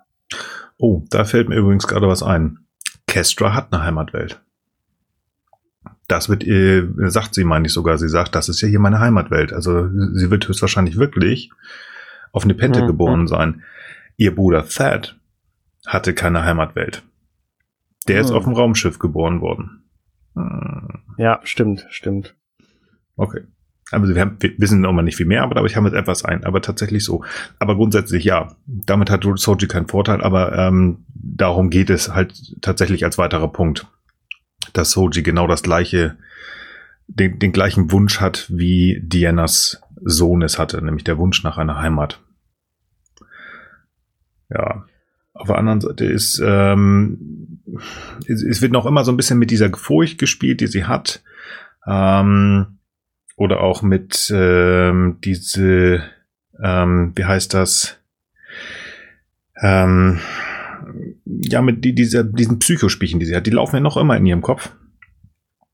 Ähm, auf jeden Fall wird das ja ziemlich krass weitergeführt von Picard und das irritiert mich so ein bisschen. Dass welche, er jetzt welche auch noch, Psychospielchen meinst du? Naja, sie hat doch am Anfang sich schon über Psychospielchen äh, beschwert bei ihm. Ähm, von wegen, ja, hier, äh, deine, deine Schwester ist tot. Und jetzt kommt doch Picard gleich an und während sie noch mit Diana redet und dann sagt ja, er, ja, und ja. ich will sie hier foltern und tralala. Also das, was er sagt, genau das, wovor sie sich fürchtet. Also mhm. Ich mache schon wieder hier in der Luft, äh, Anführungsstrichen, umgekehrte Psychologie-Ding. Ähm, wo man, wo man sagen kann, ja, sowas, also umgekehrte Psychologie kann funktionieren, aber ja, eigentlich kann, finde ich das in dieser Situation einfach nur gefährlich, denn Soji hat ja ein ganz großes Problem. Und zwar das gleiche Problem, wie die Figur Neo in The Matrix auch hatte in dem Film. Den kenne ich nicht. Was ist das für ein Film? äh, total cooler Film, kann ich dir nur empfehlen. Ein Podcast über, der heißt äh, Minutenweise Matrix. Ah, ah hm. ja, okay. ist ein guter Film. Ich schon gehört, soll ja, gut sein. Ja, soll gut sein. Äh, dauert ein bisschen lang, aber wenn man mal so eben. 69 Stunden, 5 Sekunden habe ich Zeit. 69 Stunden, kein Problem, kann man machen. Ähm, nein, aber genau das gleiche Problem hat sie ja. Sie weiß nicht, was ist real, was ist nicht real. Und jetzt kommt da plötzlich so, ja, natürlich, ich will dich kaputt machen und hast du nicht gesehen, wo ist er so, oh. Und das, was er dann sagt, ist eigentlich nur richtig. Also er kann von Glück reden, dass sie ihn nicht auseinandergerissen hat, auf gut Deutsch gesagt. Weil das ist, das war zu doll und zu viel. Ich weiß nicht, ob das hätte sein müssen. Fand ich persönlich auch in dieser Situation, ich weiß nicht, ob das lustig sein sollte, ich fand es auch unpassend von ihm. Zeigt wieder nur, dass er mit Kindern nicht um oder jungen Menschen nicht umgehen kann. Und deswegen rügt Troy ihn hier ja auch nochmal. Das wiederum passte dann, weil einfach so, ey, Alter, das war richtig kacke, das macht man nicht. Aber für mich hätte es das nicht gebraucht, weil ich es einfach fiese fand. Was ich schon vorhin schon sagte, ich habe ein bisschen mehr Empathie mit Soji jetzt so langsam. Also die tut mir echt noch immer leid hier und das wird dadurch echt nicht besser. Mhm. Ja gut, dann lasst uns doch mal wieder auf den Kubus kommen. Gott, ich sag das ja mit Elan, sonst wollten wir eigentlich nicht so gern auf den Kubus gehen. Nein, ich freue mich immer, Hugh zu sehen. Wobei, tatsächlich, jetzt habe ich einmal so ein bisschen, ich will nicht sagen Problem, aber ich finde es so ein bisschen komisch. Die ersten Male, wo wir Hugh und also wo wir Hugh kennengelernt haben und auch wo er Picard durch den Kubus führt und auch sein Umgang mit Narissa, da war er immer so, ich will nicht sagen also der ist so ein bisschen, er zieht den Kopf ein, ja, Massa, ja, Massa, so ein bisschen vorsichtig. Und jetzt äh, wackelt er halt mit Elnor in Richtung der Königinkammer und sagt, oh, jetzt müssen wir Attacke machen, wir müssen den Bokobus zurückholen. Moment, Moment, Moment, Moment. Also die erste Szene, wo wir Yu sehen hier in dieser Serie, wenn ich mich richtig entsinne, ist die, wo er Soji zu, ich habe vergessen, wie sie geheißen hat, die Romulanerin. Ramda. Bringt. Ramda, richtig. Ähm, und da macht er erstmal einen auf dicke Hose und sagt, ich bin hier der Chef und du lässt mich jetzt gefälligst dahin.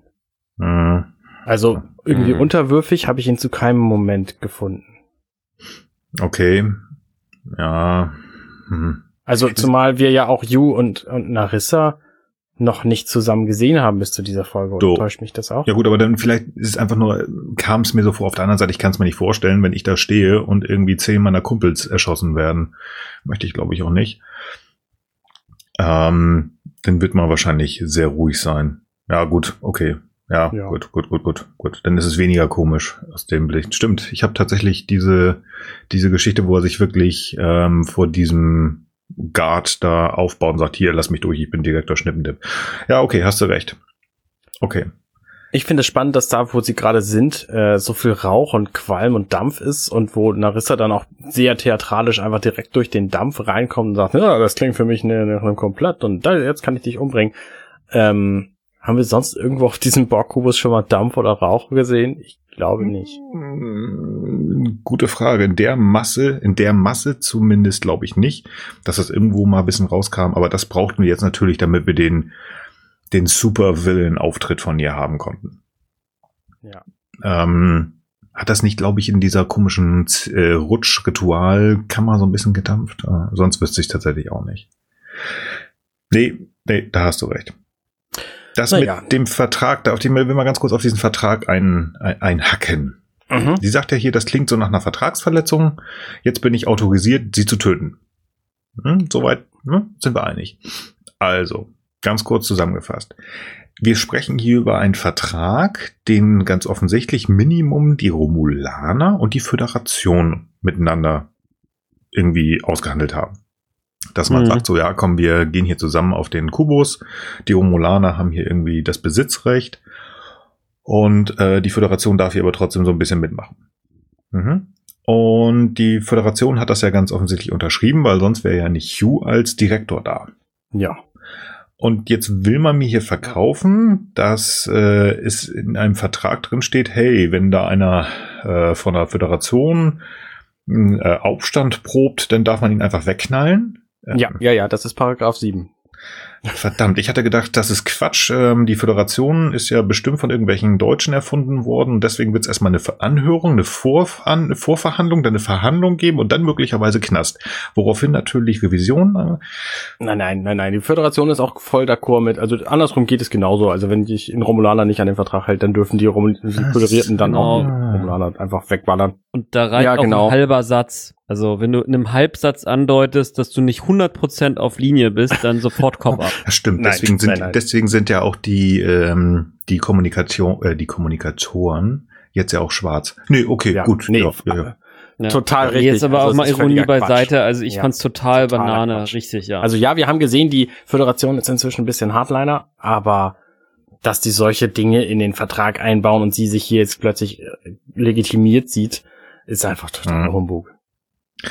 Ja, ja okay. finde ich auch. Goodie. Ich meine, sonst hätte sie auch vorher schon behaupten können, der hat den Vertrag gebrochen und den einfach umbringen können. Also vor allem vor allen Dingen ist es ja auch so, wenn man das jetzt mal so unter Rechtsaspekten betrachtet, ähm, wem will sie denn das jetzt glaubhaft machen, dass das tatsächlich äh, ein Aufstand war und nicht nachher selber in richtig arge Probleme kommen, weil hier momentan einfach irgendwer, also irgendjemand das Wort gegen jemanden spricht, der dann einfach getötet wurde. Mhm. Also da ist, sagen wir mal, die äh, Last der Indizien doch stark gegen sie gerichtet. Also das Ganze ist totaler Käse, ja. Mhm. So. Ja ich meine, Recht und äh, Star Trek äh, ist jetzt sowieso immer so eine Hausnummer, aber hier ist es noch mal extra äh, Banane, finde ich. Also auch, auch, auch für die Storyline, wo ich jetzt denke, okay, sie mussten jetzt schnell einen Grund finden, warum Hugh auch noch absterben darf. Äh, fand ich irgendwie auch, auch insgesamt unnötig. Ich fand ich auch meine, Grund, einen Grund, Hugh umzubringen, hat sie natürlich, weil sie mag ihn einfach nicht. Ja. Aber warum, warum ist jetzt ja, halt diesen komischen, ja Rechtshaken gibt, das ist echt sehr eigenartig. Ich meine, sie hätte ihn einfach umbringen können. Ich meine, wir wissen doch, dass sie, dass sie die Böse ist. So, sie hat gerade ganz viele XBs umbringen lassen. Also, das waren halt paranoide, wahnsinnige ja. so. Ich glaube, sie braucht nicht mal den Grund, dass sie ihn nicht mag. Ich glaube, sie findet das einfach nur geil, Leute platt zu machen. Und der war halt gerade da. Ähm, ist euch übrigens aufgefallen, dass es da einen kleinen Film Filmfehler gibt? Nein, Na klar. Ihr seid ruhig. Na klar. In äh, Minute 38 und 51 Sekunden, das ist nachdem äh, hier sie aufgetaucht ist und sie angefangen hat rumzuballern, ist es ja so, dass äh, Narek da so ein bisschen, äh, Narek sag ich schon, Elnor da so ein bisschen rumhüpft und äh, Hugh sich einmal verstecken kann und dann kommt er um eine Ecke herum, so einmal ganz kurz. Wie gesagt, das mhm. ist dann, äh, was hatte ich gerade gesagt, äh, 38, 51, glaube ich. Äh, da hat er das Messer schon am Hals stecken. Oh, Tatsache. Hm, ähm, und äh, das Messer wirft sie halt kurz danach. Ja, das sieht ein bisschen seltsam aus, in der Tat, da hast du recht. Ein bisschen komisch. Ja. Ähm, es sollte jetzt nicht äh, nitpicking sein, aber wo ich sage, äh, das hätte man sehen müssen. Und äh, ich sag mal, selbst fa falsch reingeschnitten macht ja keinen Sinn, weil er kriegt das Ding in, in Hals und fällt um und ist tot. Ja. Hm.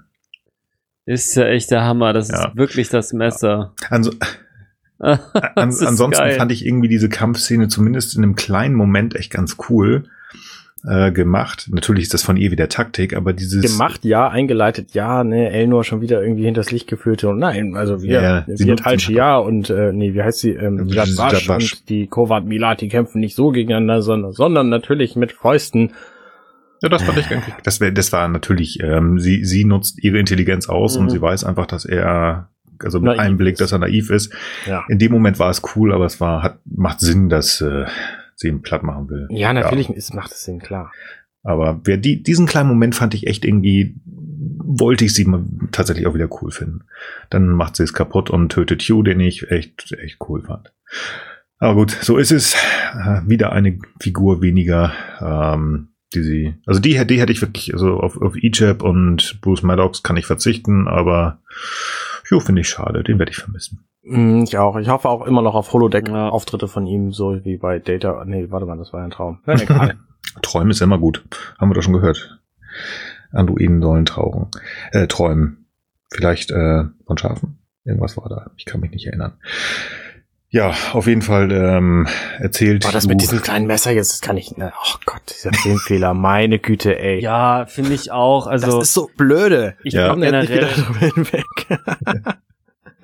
also ich finde find generell den Mord einfach irgendwie Quatsch. Also, also auf diese Art jetzt, ja. Also wenn, dann hätte man irgendwie mit einem fetten Schwert oder doch mit einem Phaserstrahl oder so, weil irgendwie die Wunde also ich meine, ich kenne mich jetzt nicht ausreichend mit Anatomie aus, aber an der Stelle denke ich, äh, da, da klebst du jetzt einfach mal großzügig Duct Tape rüber und dann flickt den irgendjemand mal zusammen, dann kriegt er noch mal zwei Konserven Blut und dann ist er mal wieder gut, ja. Also das jetzt das mit der ganzen modernen Tracky-Medizin, dann machst du halt mal einen medizinischen Notfalltransport irgendwo hin, also hat mich nicht so überzeugt. Das hätte dann schon irgendwie drastischer sein müssen für mich, damit es im 24. Jahrhundert wirklich ein irreparabler, äh, ein irre, eine irreparable also da ganz kurz einmal ein, eingegriffen sozusagen.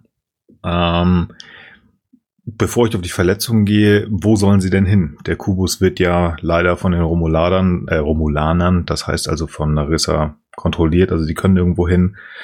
Ansonsten gebe ich dir recht, ähm, wenn man ordentlich Druck auf die ähm, äh, die Venen, die da kaputt gegangen sind, weil die Arterien liegen da relativ tief und da äh, könnte es sein, also im Regelfall, da wo diese Messer reingegangen, das ist die Vena jugularis externa. Ja, ich habe eine aufgebaute Ausbildung. Ähm, das dauert auch tatsächlich nicht so lange, wenn man gar keinen Druck aufübt, so wie die das da machen, dann gebe ich dir recht, Notfalltransport irgendwo hin und sind ja auch noch ein paar XBs da, die ihm bestimmt hätten helfen können. Sie wollten einfach Hugh töten, sie haben es gemacht und es ist einfach nicht gut. Ja, ja, genau. Mir gefällt es aber nicht. Ich hätte ihn ja. aber auch gern behalten. Das ist eigentlich auch ja. der eigentliche Grund. Auf der anderen Seite, ganz offensichtlich, ähm, musste er ja weichen, damit äh, irgendjemand anders kommen kann. Denn er sagt, ja, in der Kammer kann man die Kontrolle über den Kubus ähm, wieder erlangen und dafür brauchst du einen XB muss denn ja wohl irgendjemand anders sein. Oha. Und das, äh, da werden wir nachher nochmal mhm. drauf zukommen, wer das denn ist. Wahrscheinlich. Ich meine, da laufen ja genug XBs auf dem Schiff rum, so schwer kann es nicht sein. Als mm, nee, aber äh, da sagen wir nachher nochmal zu. Aber das können wir auch jetzt machen. Also es wird ja wahrscheinlich Seven gemeint sein. Naja, klar, sie hat ja, also sie hat ja, ich weiß gar nicht ehrlich gesagt, wie dieses Ding auf den Borg-Kubus gekommen ist, aber sie hat ja Picard so ein Viech gegeben, so ein, so ein kleinen ähm, ähm, transparentes ähm, ja die Visitenkarte. So, ein, ja. so ein ich, ich gehe davon aus, dass es zwei Möglichkeiten gab. Entweder, was ich mir nicht vorstellen kann, dass PK das Ding da rangehängt hat, das macht nämlich keinen Sinn. Ich glaube eher, dass ähm, die liebe Seven irgendwann auch mal mit Hugh Kontakt hat und ihm da auch so eine Visitenkarte gegeben hat. Und der hat sie die da hingehängt. Ja, nehme ich auch an, ja. Aber auch irgendwie nicht so richtig richtig Sinn macht, ähm, weil er ja irgendwie, jetzt springen wir zwar ein bisschen vor, aber in dieser Szene ist es ja so, ähm, dass diese Visitenkarte da ja hängt und er aber irgendwie jetzt gerade erst gesagt hat, ach ja, jetzt kommen die Erinnerungen erst alle wieder, was äh, diese Kammer alles kann. Also das heißt, er hat die irgendwie halb vergessen, ähm, aber hat trotzdem das Ding da hängen. Egal. Lassen wir so stehen. Ja. Ich äh, glaube, er hat die von Seven und er hat die einfach da drin versteckt. Warum auch immer. Ich fand tatsächlich, um nochmal zurückzukommen von dem, zu dem Tod von Yu, mhm. ähm, die tatsächliche Szene, wo er dann stirbt, wo, wo Elnor über ihn kniet, ähm, die fand ich so ein bisschen meta, ehrlich gesagt, weil da sagt er nämlich sowas wie, naja, also für einen kurzen Moment habe ich gedacht, hey, das ist wieder schön und ich habe einen Auftrag und so.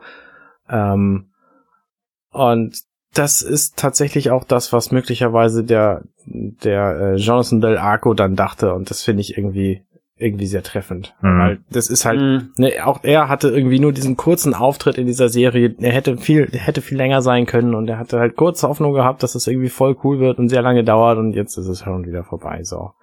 Ich, ich hatte auch mit mehr gerechnet von Hugh tatsächlich. Er war ja auch bei der Premiere in Berlin, wo ich dachte, boy, da werden wir schön mhm. viel Hugh sehen und da hatte man ja schon ähm, sein Gesicht, also in dieser ähm, XB, ähm, ja, in diesem XB-Kostüm gesehen, wo ich hatte, boah, da, da, da freue ich mich mhm. drauf, den häufiger zu sehen. Und jetzt waren das irgendwie zwei, drei Auftritte, die auch äh, relativ kurz waren. Gerade letzte äh, äh, Folge The, The Impossible Box fand ich sehr intens, fand ich richtig gut. Mhm. Ähm, und jetzt ist er weg. So, okay, ja, Scha wirklich schade für den Schauspieler, dann ihn auch mitzuschleppen, einfach nur so, ey, wir haben einen, den wir schon mal hatten und äh, tschüss. Ja. ja.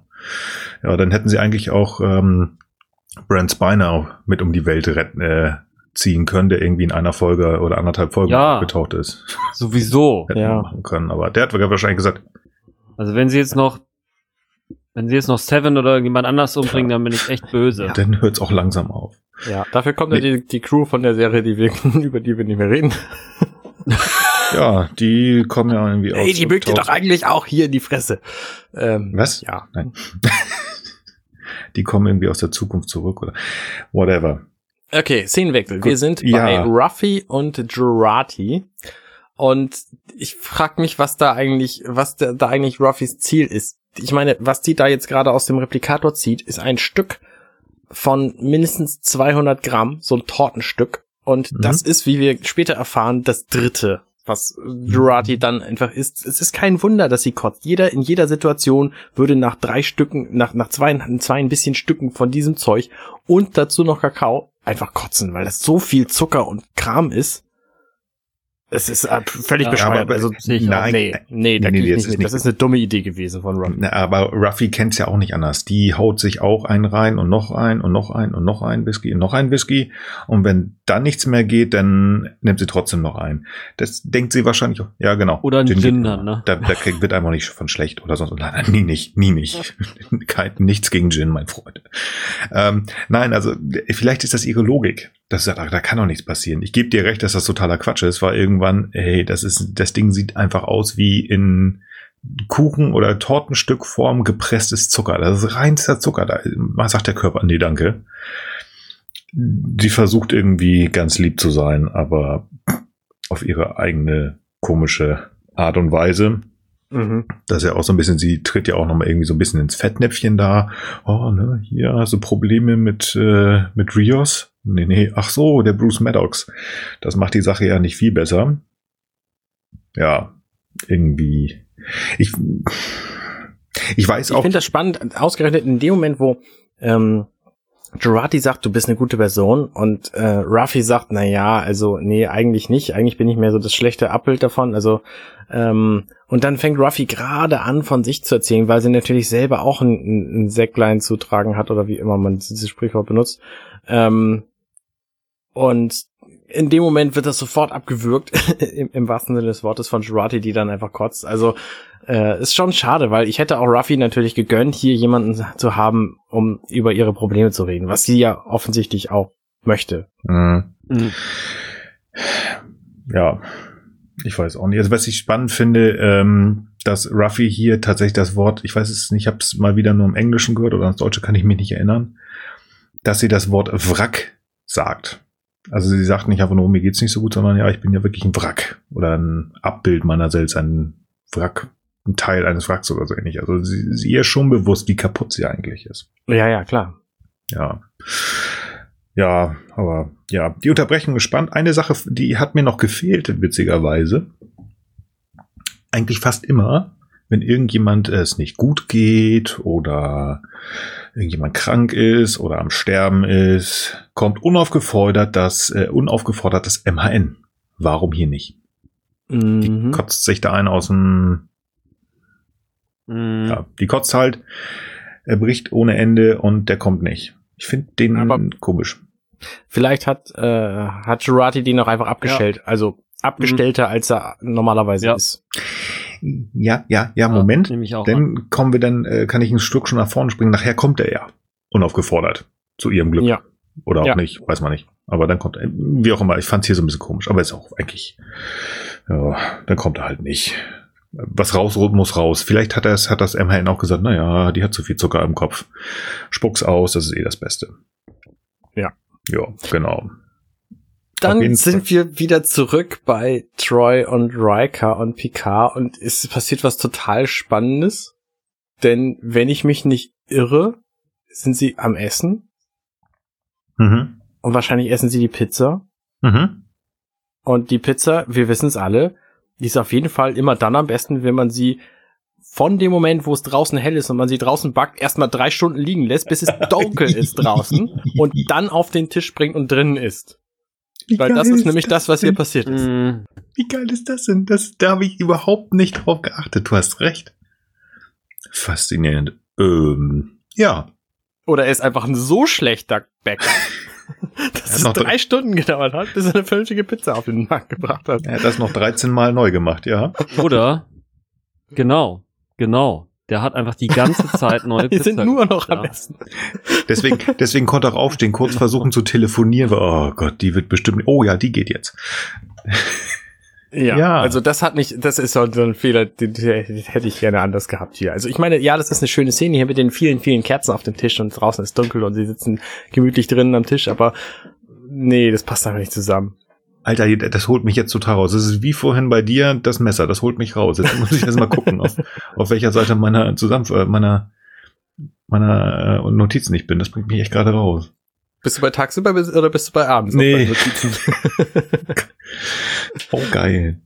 Naja, jedenfalls unterhalten sie sich darüber, wie sie denn möglicherweise hier von diesem Planeten wegkommen, Picard und Soji, wenn denn äh, äh, Rios und seine Crew nicht auftauchen. Und dann sagt Troy, naja, also es gibt ja irgendwie so ein so einen äh, öffentlichen Personennahverkehr, aber der transportiert die Leute nur einmal die Woche weg. So. Ähm, hey, das ist wie bei mir hier, das ist toll. und das ist, äh, also sie sind da offensichtlich sehr weit ab vom Schuss. Und da sehen wir dann halt mal, wie das funktioniert, wenn wir nicht in der Föderation einfach irgendwo in dieser Welt leben, weil ne, habe ich mir vorher keine Gedanken drüber gemacht, wie man von A nach B kann. Offensichtlich hm. gar nicht. Das stimmt. Ähm, was ich ganz schön finde, auch da habe ich übrigens nicht drüber nachgedacht, dass er ein Problem hat, wenn man nicht irgendwie da die USS Schnippendip oben herumhempeln hat äh, oder rumstehen hat und nicht weiß, wie man weiterkommt. Ich fand es ganz schön, dass diese Essensszene so ein bisschen ähm, ja wie der Besprechungsraum in Enterprises. Alle können ihre mhm. Meinung sagen, unterstützen ähm, Picard. Er fragt ja auch sogar, äh, nach den, äh, nach deren Meinung, nach den Gedanken, Thoughts, Gedanken. Ähm, das fand ich schön. Das fand ich schön. Auf der anderen Seite wird hier auch nochmal, hatte ich so das Gefühl, eigentlich relativ viel der vorangegangenen Geschichte, die wir jetzt in ähm, etwas über sechseinhalb Folgen gesehen haben, zusammengefasst. Mit dem Ziel so, ja, Soji will nach Hause, und ähm, Soji war ein bisschen naiv, dass sie Narek gesagt hat, äh, wo ihr zu Hause ist. Sozusagen als Abschluss. Das hat mir gut gefallen. Weil das auch, auch wieder so ein bisschen ähm, wie nach Hause kommen ist. Gut, also Worf sitzt da nicht und, und äh, Beverly nicht und Data nicht und Jordi nicht. Aber so ein bisschen. Also dieses Zusammenfassen, dass man auf eine Idee kommt, wo man hin will. Also ich meine, es kommt ja auch darauf hinaus, dass nach so ein bisschen hin und her und ähm, Picard nochmal seine Seele ausbreiten muss. Diesmal natürlich vernünftig. Er hat auf die, hm, wie heißt es, auf die Ratschläge von den Trikers ge gehört und ist ganz vorsichtig mit Soji. Und nun sagt sie, ja, zumindest glaubt er ja, weil sie ihn gescannt hat. Zumindest glaubt er, dass er mir helfen will und ganz lieb ist und so weiter und so fort. Ähm, aber dann erzählt sie halt alle Informationen, die sie hat und die ja auch Narek hat. Und dann kam eine Szene, die ich total cool fand. Das kleine Mädchen erzählt denen jetzt mal, ach ja, ihr müsst übrigens äh, zum dritten Planeten hinter der sechsten Milchstraße rechts. Weil sie mit dem Handy unterm Tisch rumgespielt hat. Finde ich irgendwie niedlich.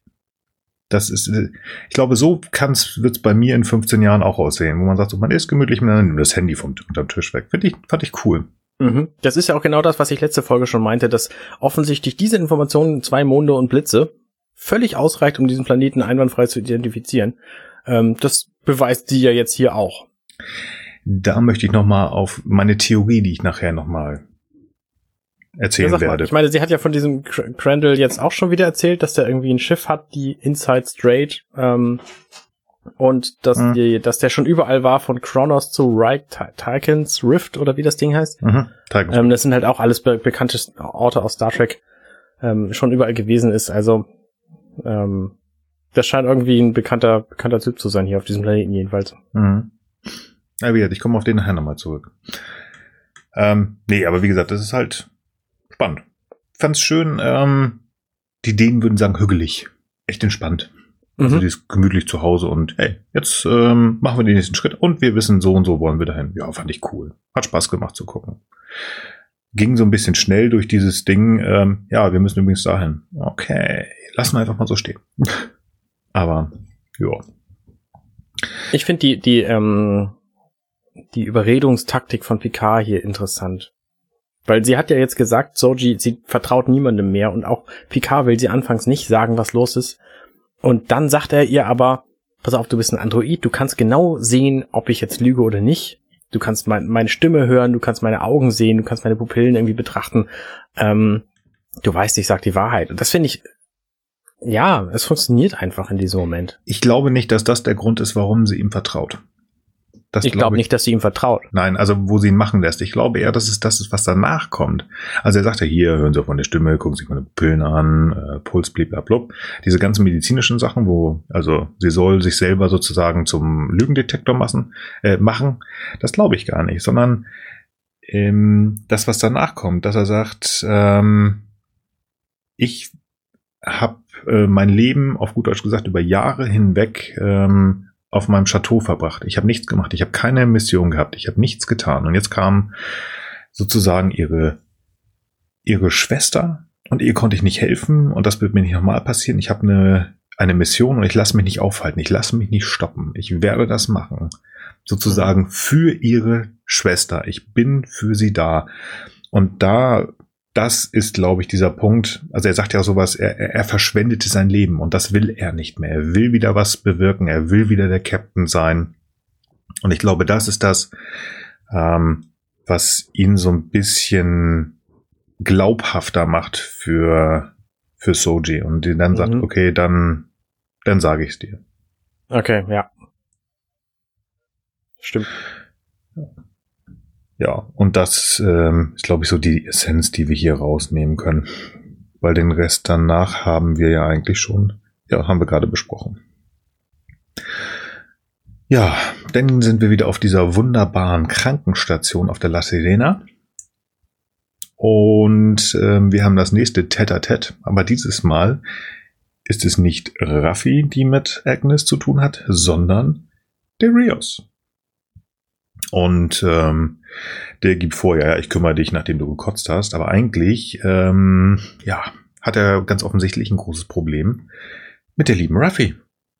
Das ist Denn so witzig. Diese Szene ist so eigenartig, weil sie ist einfach perfectly open hier. Äh, äh, Kovat Milat, ähm, sie sagt, also äh, Rios kommt zu ihr, so, weißt du, es ist irgendwie schwierig, komisch, wir werden immer wieder von diesem äh, Narek, äh, also weiß er natürlich nicht, aber von unserem Verfolger werden wir irgendwie wieder aufgespürt. Ich glaube, Ruffy weiß es nicht, aber sie hat einen Tracker in sich und so. Und sie sagt, nee, es ist nicht Ruffy. Und er sagt, was, wieso, wer, hä, wie, wie, wie, wer, du oder was? Und wird unterbrochen. Geht dann einfach weg, weil dann passiert irgendwie was anderes. Und das ist einfach spannend, weil sie sagt einfach in dieser Szene, ja, ich, ich bin's. Und er glaubt es einfach nicht. Ich glaube, das ist die Fortführung so ein bisschen. Ich glaube, dass tatsächlich Raffi in der Szene davor ähm, die richtigen Punkte schon gedrückt hatte bei ihr. Das ist, dass Agnes da ins, ins, ins Denken kommt und sie hier eigentlich ähm, schon fällt. Dass sie sagt, ich muss, ähm, ja, ja. ich muss mein Gewissen erleichtern, ich kann das nicht mehr machen, ich kann für die O nicht mehr arbeiten, ich muss jetzt was tun. Und ich glaube, ist wahrscheinlich auch, wenn sie sagt, ja, ähm, es ist nicht Ruffy, ich bin's, ähm, wenn Narek nicht wieder aufgetaucht wäre, dann hätte sie es auch gesagt. Und dann wäre das anders verlaufen. Ich ähm, habe ja gedacht, als die Szene begann, ähm, dass Rios hier einfach ein, ein psychologisches Mittel benutzt. Mhm. Und sagt, also wir beide müssen uns jetzt gegen Ruffy verbinden, weil sie ist die Böse, ähm, verbünden ähm, weil, weil sie ist die Böse und in Wirklichkeit weiß er aber, dass es Ruffy nicht sein kann. Und so, so ein bisschen, also gibt es bestimmt einen Namen für diese Taktik, sich mit dem Feind zu verbünden, um Dinge von ihm zu erfahren. Aber äh, ich habe gedacht, dass das seine Taktik wäre und das ist es halt überhaupt nicht, sondern er ist einfach völlig blind an dieser Stelle. Okay.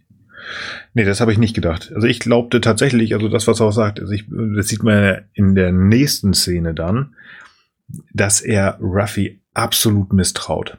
Also derjenigen, der er, die er ganz offensichtlich, da hatten wir letzte Folge drüber gesprochen, wer sich das nochmal anhören möchte, letzte Folge, haben wir drüber gesprochen, wie nah sich Rios und Raffi sind mhm. und ähm, dass die ja eigentlich mehr sind als wie Bruder und Schwester, sich unheimlich ähm, vom Kopf her verbunden und sich eigentlich vertrauen. Und hier hat er plötzlich absolut nicht den geringsten Verdacht, dass die, die er seit nicht mal drei Wochen, doch gut, seit drei Wochen etwa kennt, dass die möglicherweise das Problem ist. Überhaupt nicht, sondern die, die er seit Jahren kennt mhm. und sagt, ja gut, die hat schon immer ihre kleinen Saufprobleme gehabt, aber jetzt war sie mal ganz kurz weg und jetzt ist sie böse.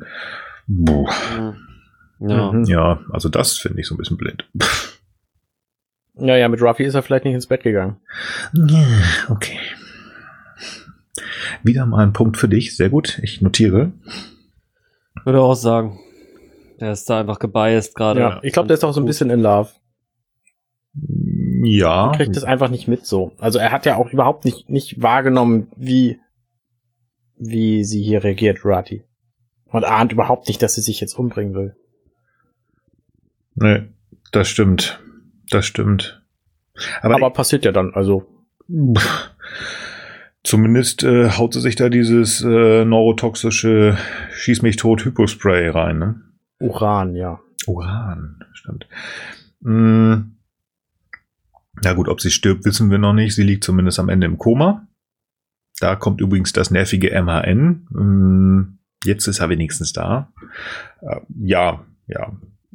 Ich, ähm, ich, ich glaube hier immer noch, ich versuche jetzt wie noch immer so ein bisschen mehr pro Agnes zu denken. Warum auch immer sie fällt sozusagen von ihrem Geheimauftrag runter, sie will wieder sie selbst sein und deswegen sagt sie, ähm, ich versuche jetzt mal, weil ich meine, die ist ja nicht, die ist, die, ist, die ist super schlau, sie ist hier das Brainbug. Sie hat diesen komischen Tracker geschluckt und sagt sie, oh, mit dem und dem könnte ich den Tracker bestimmt kaputt machen, es könnte mich töten, aber dann können die wenigstens alleine weitermachen, ohne dass der Typ da hinten nervt. Mhm. Ich möchte einfach noch immer, dass das irgendwie dass sie das aus wirklich gut, aus guten, aus gutem Willen macht. Ja, doch. Ja, ja. Und nicht nur, nicht, ich kann nur, mir vorstellen, dass du recht hast hier an der Stelle, ja. ja und nicht nur Verzweiflung, sondern einfach, ähm, ich, ich glaube noch immer, dass natürlich war das überspitzt, diese Rede, die sie ganz am Anfang gehalten hat. Aber so ein bisschen war das, glaube ich, wirklich auch ähm, aus ihr wirklich drin. Sie wollte den An Androiden sehen. Sie wollte mit dabei sein. Ich glaube, dass sie da schon Bock hat, auch wenn sie sagt, oh, die Helle verlassen, aber ach komm schon. Das kleine Mädchen Agnes, die hat doch irgendwie Bock, sich ähm, da diesen Lebenstraum wirklich mal zu erfüllen. Hm, da geht sie, glaube ich, jetzt wieder hin. Mhm. Sehe ich auch so, ja. ja. Das ist so ein doppeltes, äh, so ein doppeltes Motiv einfach. Ja, auf jeden Fall. Ähm, ich bin echt gespannt. Ähm, ob äh, wir sie wiedersehen. Denn äh, ja, wie wir später noch herausfinden, liegt sie halt im Koma. Koma kann gut gehen, kann aber nicht gut gehen. Bin ich sehr gespannt. Ja. Also es wäre auch ein ziemlich, ja, weiß ich nicht. Also Yu zu verlieren in einer Folge und dann auch noch Jurati zu verlieren in einer Folge gleicht sich vielleicht aus, weiß man nicht. äh, aber ja, ja, gut, aber sie haben schon ein bisschen bitter, finde ich. Wir hatten auch schon Ichep und Maddox. Gut, waren keine Hauptfiguren, aber. Ja, okay. Es wäre dann so ein bisschen so ein bisschen Shake. Auf der anderen Seite, es ne? gibt, ähm, wenn wir halt in die moderne Serienlandschaft gucken, das ist ja irgendwie nichts Besonderes, dass man irgendwie innerhalb einer Folge äh, von irgendwelchen Serien 46. Game of Thrones ist Mist, da müssen wir nicht drüber reden. Ich, ich habe aufgegeben nach der zweiten Staffel, aber ja, ich bin da bei dir. Aber es passiert ja halt auch bei anderen Serien, dass da irgendwie die Figuren ausgetauscht werden noch und nöcher. Gut, lasst uns mal das, das Schiff wechseln. Wir gehen noch einmal auf den Bockkubus. Ähm, der liebe Elnor ist auf der Flucht und kann es. Warte mal, haben wir schon gesagt, dass das tatsächlich funktioniert hat hier, diese Aktion von Jurati? Nee, aber. Also das MHN kommt ja dann, kommt, wird quasi herbeigerufen von was weiß ich was. Ja, äh, er kommt von, allein, von alleine, genau. Was ist die Art des medizinischen? Oh, verdammt. Finde ich sehr schön. Also, das ist seine Persönlichkeit, gefällt mir gut. Und dann sehen wir eben Narek. Narek verliert das Signal. Ja. Das ist eine ganz kurze Zwischenszene nur, wo er mit seinem Infinity Cube spielt. Mhm. Und dann äh, äh, ist er einfach gearscht, so, weil er nicht mehr weiß, wo die sind. Ja. Also von daher hat das funktioniert, sich selber umzubringen aus, aus Juratis Planung heraus jetzt. Das stimmt. Ich wollte noch nicht über Narek sprechen. Nehm, nehm, nehmen wir den anderen Romulaner, lasst uns zu Elnor gehen. Wie gesagt, er hat es dann tatsächlich, ähm, obwohl die anderen Romulaner hinter ihm her sind, die äh, Jadwash, hat er es geschafft, sich irgendwie in die Königin Kimmer, äh, Königinnen, ich will immer Zimmer sagen, in die Königinnenkammer zu verschanzen, versteckt sich dort und haben wir schon drüber gesprochen, per Zufall hängt da diese Fenris Ranger Visitenkarte, er aktiviert sie und ja, da wir diese Art von Visitenkarten nur bei einer Figur ja schon einmal gesehen haben, kann man, also ich gehe davon aus, dass wir nächste Folge Seven of Nine wiedersehen. Ja, ja, klar. Ja. Ja, und dann gehen wir wieder nach Nepente. Und jetzt kommt etwas länger eine Szene, die wir auch aus einem der Trailer schon kannten. Das ist dieses Mano a Mano, mhm. dieses Bromance-Gespräch zwischen mhm. Riker und am Teich, genau. Am Teich. Schön Charakter, Gino schlürfen. Ja, Hier habe ich bei mir nur stehen einfach Hügge. Wie gesagt, ich habe das vorhin schon mal erklärt. Hügge ist ja, und ich glaube, das habe ich schon mal in einer der älteren Folgen auch erzählt. Hügge ist ein dänisches Wort für Gemütlichkeit, zusammen. Es ist alles schön, alles gut. Also das war so, ach ja, hm, mhm. einfach. Die dauert, glaube ich, sogar relativ lange, aber ich habe mir gar nicht viel aufgeschrieben, weil ich es einfach so, ich fand das schön. Ich fand schön, die beiden also zu sehen, einfach mhm. auf Augenhöhe miteinander zu reden, denn diesen Satz, den wir schon, ähm, den wir auch schon mal gehört hatten, so ja, danke, dass Sie mich nicht ähm, davor versucht haben, davon abzuhalten. Ja, ich hätte sowieso nicht geschafft. Einfach schön. Einfach schön. Also ich, bevor Sie da tatsächlich an diesem Teich ankommen, äh, laufen Sie ein bisschen durch die Gegend und, und dann fragt Riker Picard zu seiner neuen Crew aus. Und das finde ich auch eine ganz schöne Szene, weil wir das natürlich auch von Picard nicht kannten, dass er mit einer Nicht-Sternenflotten-Crew unterwegs war und dachte, naja, die sind schon ein bisschen zusammengewürfelt und die haben offensichtlich alle mehr Probleme, als ihr alle jemals hattet. Also ihr alle auf der Enterprise. Das finde ich, äh, das trifft es auch sehr gut. Ne? Ich meine, auf der Enterprise gab es auch Probleme, aber nicht so krasse Saufgeschichten oder was, wie, wie die hier alle haben. Also Mhm. Ähm, finde ich, äh, finde ich ganz, ganz nett eingeführt, diese ganze Szene. Und er spricht zwischendurch natürlich mit Rios und dann wissen wir, okay, offensichtlich gibt es ein Zusammenführen äh, der Crew wieder in der nächsten Folge. Das, was du gerade gesagt hast, also sie hatten mehr Vorgeschichte als ihr alle zusammen. Ist das, ist das so ein bisschen TNG-Charakter-Bashing? Die waren eigentlich langweilig? Nein. Nein. Das ist also nur, mit euch allen war das total einfach damals auf der Enterprise. Ah. Und die hier haben alle so viele eigene Probleme, da ist es echt schwierig. Ah, okay, gut. So habe ich das empfunden. Ja, finde ich gut. Ich habe das als Frage.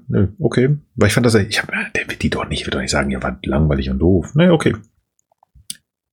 Da ist noch ein kleiner Nebensatz, der mich irritiert, um mich zu einer Hypothese so ein bisschen, ähm, also ich, ich, ich, ich lehne mich mal aus dem Fenster er sagt, äh, er fragt Riker, ob er denn nicht auch mal darüber nachgedacht hätte, irgendwie wieder zu den Sternen und so. Und Riker sagt weder ja noch nein, aber er sagt, ja, ich gehöre ja noch immer zur aktiven Reserve. Mhm. Mhm. Sehen wir ihn vielleicht noch mal wieder in dieser Staffel? Das ist mhm. mein Punkt. Das könnte ich mir, ich weiß es nicht, will's haben. Ich will es. Ob sie es machen, ist eine andere Frage, aber ist schon ein bisschen komisch. Ja, ich gehöre ja noch zur aktiven Reserve. Hm. Hm. Ist eine komische, komische Kommentar. Ja, hm. es ist mir aufgefallen beim ersten Mal so, Moment. Und das ist so, oh, das wäre cool. Nochmal Riker. Ja, mal gucken. Vielleicht mit der Titan, sein altes mhm. Schiff oder so. Mhm. Mal, weiß ich nicht, keine Ahnung. Vielleicht ah, auch erst in der nächsten Staffel. Oder in einem Spin-off. Nächste Staffel, da ist es wieder. Wann kommt die nächste Staffel? Ah, wo wir wieder bei unserer Situation sind. Ja. Ja, im Moment ja schwierig, ne? Ja, wie dem auch sein. Also wir, das hat äh, mhm. einfach schön. Also wie gesagt, passte für mich. Geiles Gespräch. Die beiden. Es war auch so ein bisschen. Ich hatte wieder auch hier das Gefühl, als wenn sich nicht nur ähm, William Riker und John-Luc Picard unterhalten, sondern die beiden alten Veteranen aus TNG, die sich irgendwie ähm, seit 87 kennen und äh, 177 Folgen zusammen gemacht haben und vier Filme. Das war einfach hat Spaß gemacht. Fand ich 35 Jahre hat Riker gesagt am Anfang. Also beim ja, ich glaube, es sind tatsächlich fand ich ziemlich krass. Ja, ich glaube 34, 35 Jahre passt sogar tatsächlich relativ gut. Soweit ich weiß, haben die sich erst in Mission Farpoint kennengelernt, oder? Ja, Mission Farpoint ist 87 gewesen, wenn ich mich nicht ganz entsinne. Das heißt wahrscheinlich 86 gedreht. Dann wären wir. Nee, Riker sagt es. Nicht Jonathan Frakes. Ach so. Ich rede hier von, von Star Trek Jahren. Ach so, oh, das ist jetzt ja. Ähm am, als sie am Tisch sitzen, da sagt er, ich kenne diesen Mann seit 35 Jahren. Dann sagt Picard, nee, jetzt, jetzt nicht hier, Will. Und ähm, 35 Jahre kam mir ein bisschen lang vor, weil wenn die ganze Geschichte erst 15 Jahre her ist, ah, ich ähm, müsste jetzt ganz sieben Jahre Enterprise, dann müssten sie ja 13 Jahre Enterprise gehabt haben. Ähm, das ist Nach eine sehr gute Serie? Frage. Ich müsste, ich müsste jetzt laut rascheln. Aber gut, ich weiß es nicht. Es müsste denn äh, 2364 gewesen sein. Ich weiß nicht, ob das hinkommt mit der ähm, mit der Kommandoübernahme von Picard. Bin ja, ich gerade überfragt.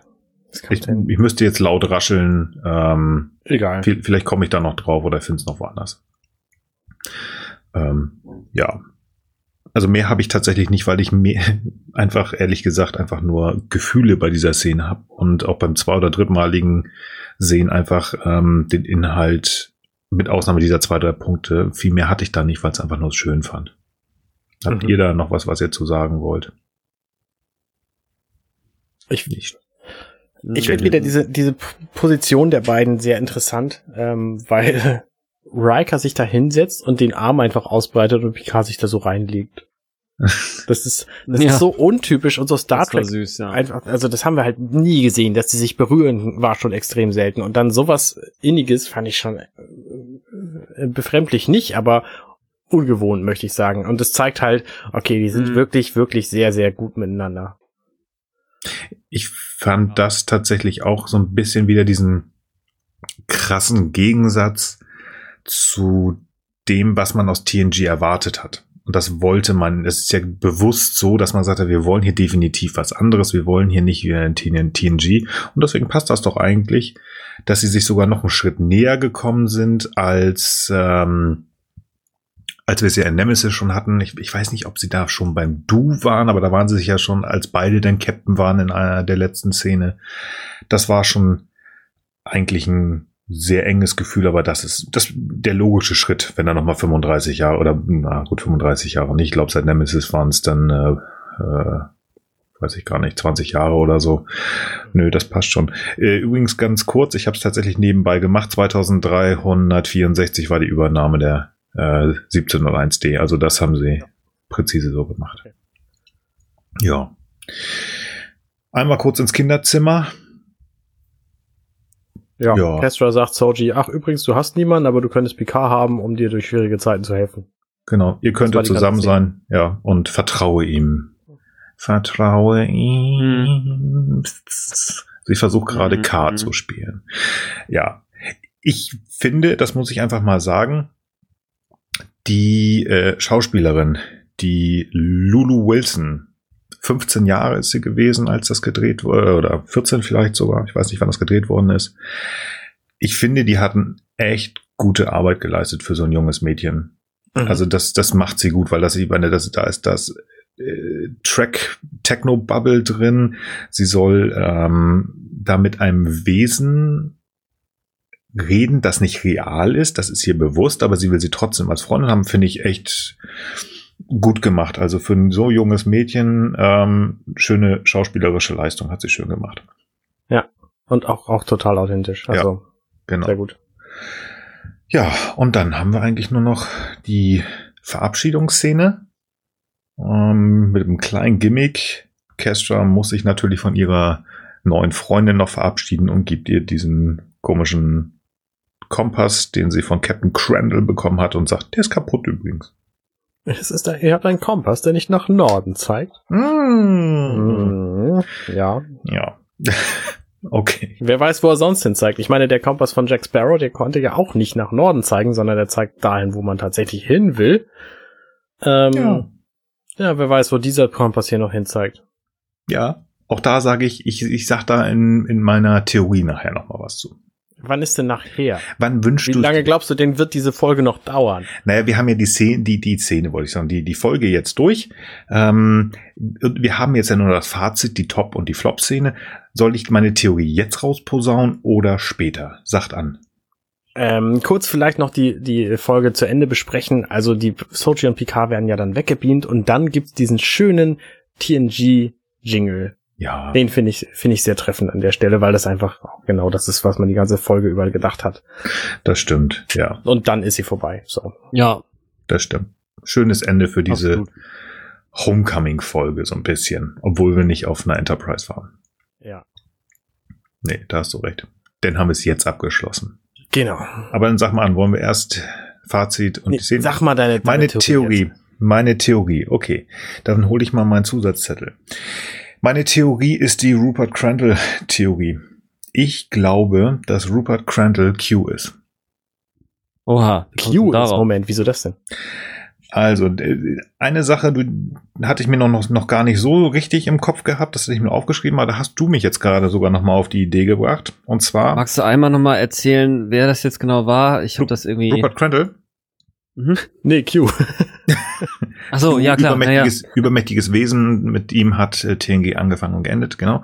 Und Rupert Crandall, das ist dieser Captain, der immer wieder erzählt wird. So, das ist der, so, ja, hier kannst du ihn fragen, der kann dich vielleicht auch wegfliegen. Und ähm, Kester erzählt den. Also wirklich, hm. ich erkläre den auch mit den Punkten sozusagen. Okay, alles klar, sehr gut. Wir bekommen ganz am Anfang das erste Mal diesen Namen genannt und zwar Kestra erklärt, ähm, dass sie ja rumläuft mit diesem Kompass, wie wir im Nachhinein herausfinden, dass das ein kaputter Kompass ist. Und wenn man jetzt noch sagt, na, komm hier, Kompass, ein kaputter Kompass bei Joe, Jack Sparrow hat vielleicht, ähm, zeigt dieser Kompass uns ja doch nochmal irgendwas. Finde ich eine schöne Idee, die du da gerade mhm. hattest, Arne.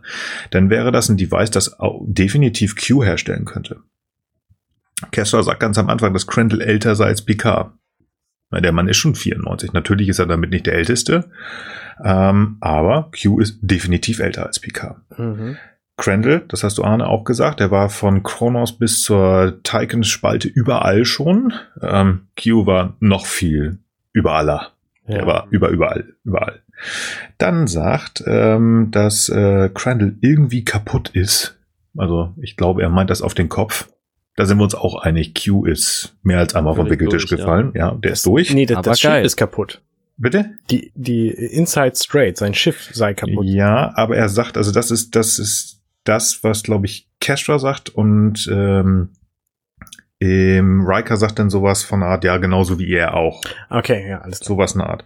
Mhm. Und dann ähm, ist es ja so, dass ähm, Kestra mit Crandall Kontakt aufnimmt und der sofort sagt, ja, natürlich, dieser komische rote Blitznebel mit zwei Monden, das ist dritter Planet, zweimal abbiegen, mm. geradeaus, hast du nicht gesehen, da müsst ihr hin.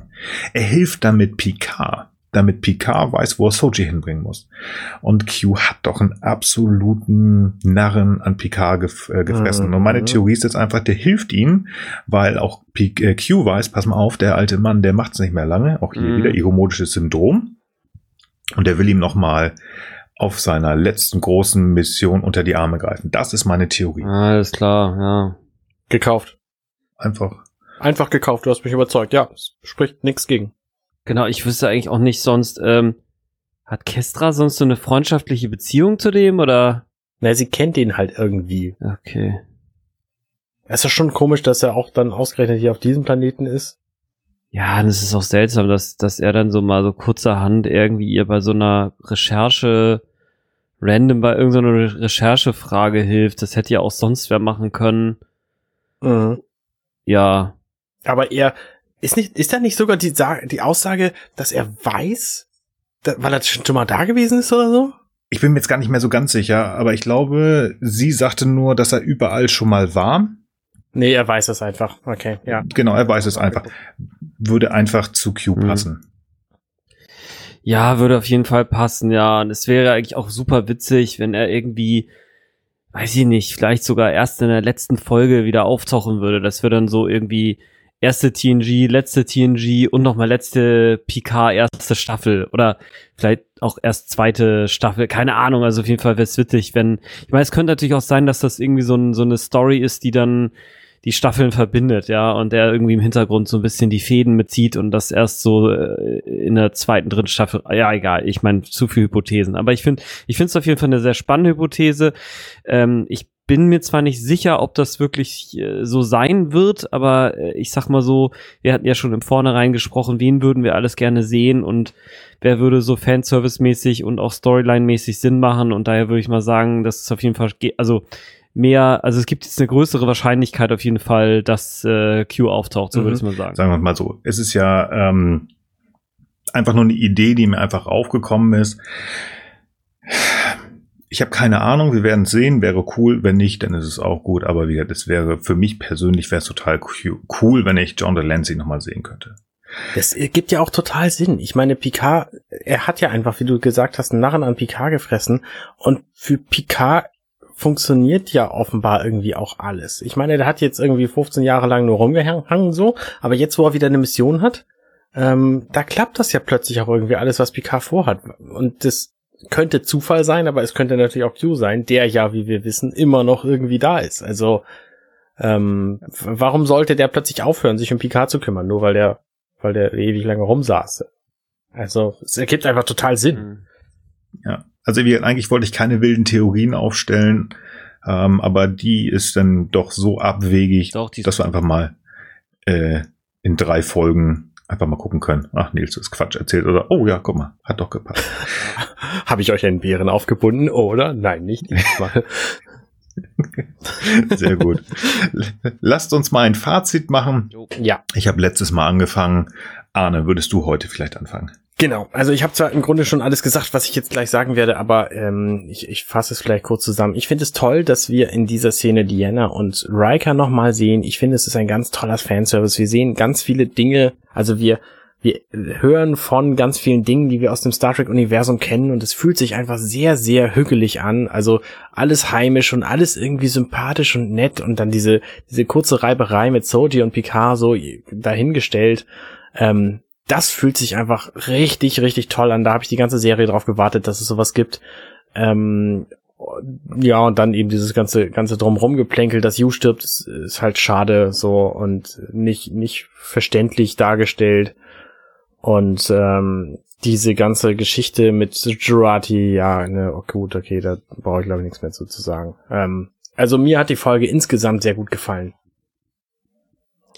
Kann dem tatsächlich gar nicht so viel äh, hinzufügen. Ähm, letztlich sehe ich das alles ganz genau gleich. Ich fand es eben auch einfach sehr, sehr schön, äh, Troy und Riker wiederzusehen. Ich fand es auch lustig, dass, äh, dass sie jetzt quasi so, doch so ein Familienleben haben, dass sie sich auch auf so einem schönen Planeten niedergelassen haben. Ich fand die Parallele irgendwie auch lustig, dass äh, Picard äh, in den ersten Folgen ja auch im Grunde auf so einem Anwesen in so einem sehr schönen Environment quasi sich befunden hat. Äh, er wiederum da ja mit eigentlich gar nicht so gut klar kam, während für Riker und Troy äh, ist es schön, hat dann natürlich eine ganz andere Herausforderung wegen des gestorbenen Sohns.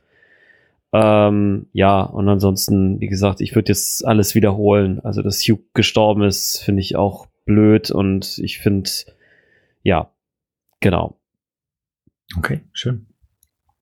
Für mich war das nach Hause kommen. Also so hat sich zumindest angefühlt. Es war schön, Riker und Troy wieder zu sehen, wie sie mit Picard interagieren, wie das in mir schöne Erinnerungen geweckt hat. Ähm, das ist zwar nicht TNG, aber irgendwie war es das doch auch. Wir haben so einen kleinen Abstecher auf die Enterprise gemacht, auch wenn es nur ein Küchentisch ist. Auf dem Kubus hatte ich auch Spaß tatsächlich ähm, und ähm, mir ist tatsächlich aufgefallen, dass äh, Naressa immer besser wird. Das habt ihr letzte Woche schon gesagt, besonders wenn halt ihr Bruder nicht dabei ist. Für mich war das hier, auch wenn es seine Längen hatte, dafür hat es sich an anderen Stellen einfach die Zeit genommen, etwas Schönes zu machen und manchmal auch nur Gefühle da zu machen. Für mich war das bis jetzt die schönste Folge. Also die fand ich echt richtig cool. Ähm, weil ich einfach Erinnerungen hatte, Zeit hatte, aber auf der anderen Seite halt auch Längen drin. Es war alles gut. Hat mir sehr, sehr gut gefallen. Wie gesagt, bis jetzt für mich persönlich die schönste Folge. Die schönste Folge stimme ich dir zu. Also so wohl gefühlt habe ich mich selten hier in dieser Serie Mhm. wie jetzt hier gerade. Ja, bin ich auch dabei. Top-Szenen. Arne. Ähm, ich mag Kestra. Also alle Mhm. Szenen mit ihr finde ich irgendwie ganz gut. Ähm, gerade weil sie irgendwie diese jugendliche Neugier widerspiegelt, die fehlt in dieser Serie so ein bisschen. Ähm, hab da jetzt keine, keine spezielle Szene. Doch vielleicht die Szene, wo, hm, ja doch, die gefällt mir tatsächlich aus einer anderen Perspektive auch noch gut. Die Szene, wo Soji duscht. Weil das nämlich keine dumme Fleischbeschau ist, wie das jetzt in so einem Star Trek 11 Film passiert wäre, ist, ähm, sondern es ist einfach eine Szene, wo eine Frau duscht und man erfährt es einfach so, aber man sieht nicht wahnsinnig viel nackte Haut. Das finde ich gut. Also das hatten wir ja quasi ähm, auch schon in der in der Sexszene in der dritten Folge oder wann das war. Ähm, die gefällt mir sehr gut und dann eben auch diese Neugier von Kestra. Also gerade das, ich glaube, dass Kestra hier ein sehr schönes Ventil für für Soji darstellt, dass sie in diesem Moment auch tatsächlich gebraucht hat.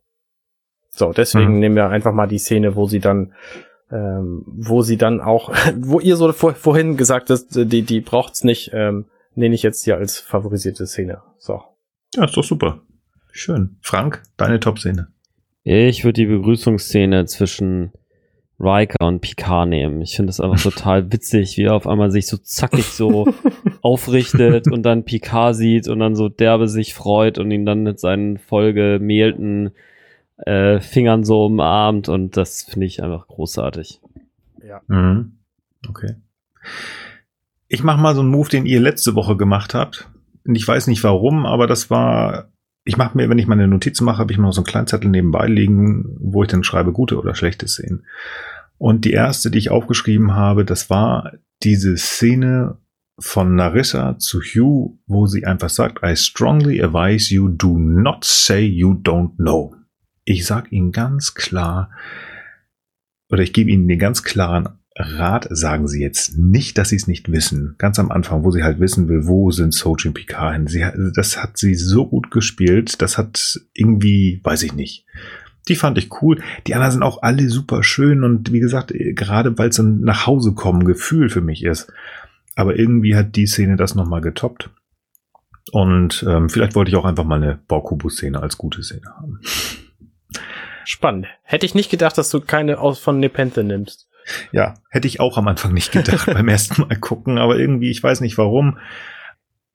Vielleicht waren es einfach ihre Augen, weil sie das einfach sehr eindrücklich spielt. Und ich sagte, okay, das ist auf der anderen Seite ist das auch so ein typischer Bösewichtspruch, aber trotzdem machte sie was ganz, ganz Besonderes daraus. Ich fand's gut. Okay. Flop-Szenen habe ich zwei. Ich würde gern eine nehmen, die ihr nicht genannt habt, deswegen lasse ich euch den Vortritt.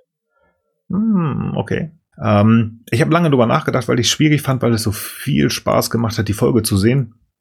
Und eigentlich alle Szenen was für sich haben. Außer alle Narek-Szenen. Ja. Narek war nämlich schon immer doof und hier war er sogar so doof, dass wir ihn gesehen haben und er hat nicht mal einen Credit dafür bekommen.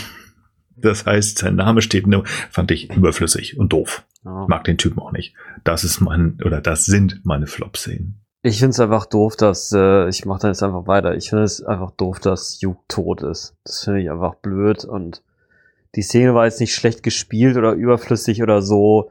Da würde ich schon eher sagen, dass diese Kuchenfresserei überflüssig war oder diese Szene mit der, oh, mit der doch relativ schwachen Begründung dafür, warum denn aus Jurati jetzt so ein Monster wird. Aber ich finde es einfach doof, dass Hugh tot ist und deswegen ist das meine, nee, bin ich nicht mit einverstanden Szene. Okay. Ja, das wäre auch tatsächlich eine von meinen zwei Szenen gewesen. Schön, dass du sie genannt hast, Frank, weil ich einfach mit dieser mit dieser äh, Rechtsgeschichte da überhaupt nicht klarkomme und es auch doof finde, dass sie Wilson ist. Ich finde die Szene, die sie am ehesten hätten anders machen sollen, wäre aber tatsächlich die Szene gewesen, wo Picard und Diana Troy im Zimmer von Thad stehen und sich unterhalten. Das hätte ich mir gerne anders gewünscht. Ich hätte sehr gerne mehr von Diana gesehen, meinetwegen auch in der kompletten Zeit, die sie in dieser mhm. Szene mhm. hatten, aber irgendwie anders, weiß ich nicht. Also sie sie kommt einfach so schwach rüber in dieser ganzen Szene und äh, in, in dieser Folge finde ich und das hätte ich gerne anders gesehen ehrlich gesagt. Also das ist natürlich jetzt mehr so ein so eine Charakterding Geschichte als eine Szenenbeschreibung, aber ähm, an der Szene zeigte es sich halt ganz besonders, dass sie einfach dass sie auch Angst quasi vor Picard hat, weil er immer irgendwie Probleme mit sich bringt und ja, weiß ich nicht. Hm. Marina Sirtis hat einen schönen Aufstieg gemacht über die Serie und die Filme und hier, ja, ich wollte es nicht sagen, aber du sagst es jetzt, ja, das war leider nicht ihre Glanzleistung, da bin ich bei dir. Nichtsdestotrotz haben wir hier, wie ich heraushöre, eigentlich bis jetzt unsere Top-Folge gefunden. Das finde ich schön. Es hat mir auch wirklich Spaß gemacht, hier wieder einzutauchen und ich bin da ganz ehrlich, ich habe äh, meinen neuen Rekord an Notizen ge geschrieben ähm, weil ich es unheimlich dicht fand von den Informationen her, die da waren. Also wir haben ganz, ganz viel Informationen, viele, die auch einfach widersinnig waren, aber irgendwie war es schön gemacht, die auseinanderzunehmen. Sowohl in der Vorbereitung als auch jetzt, die mit euch wieder mal zu besprechen. Liebe Zuhörer, ich hoffe, es hat euch so viel Spaß gemacht, hier zuzuhören, wie es mir Spaß gemacht hat, diese Folge mit Arne und Frank auseinanderzunehmen. Wenn ihr der gleichen Meinung seid wie wir, und das war mit die beste Folge, die wir bis jetzt gesehen haben, ähm, dann schreibt uns das doch. Wenn ihr anderer Meinung sagt, dann schreibt uns das doch auch gerne.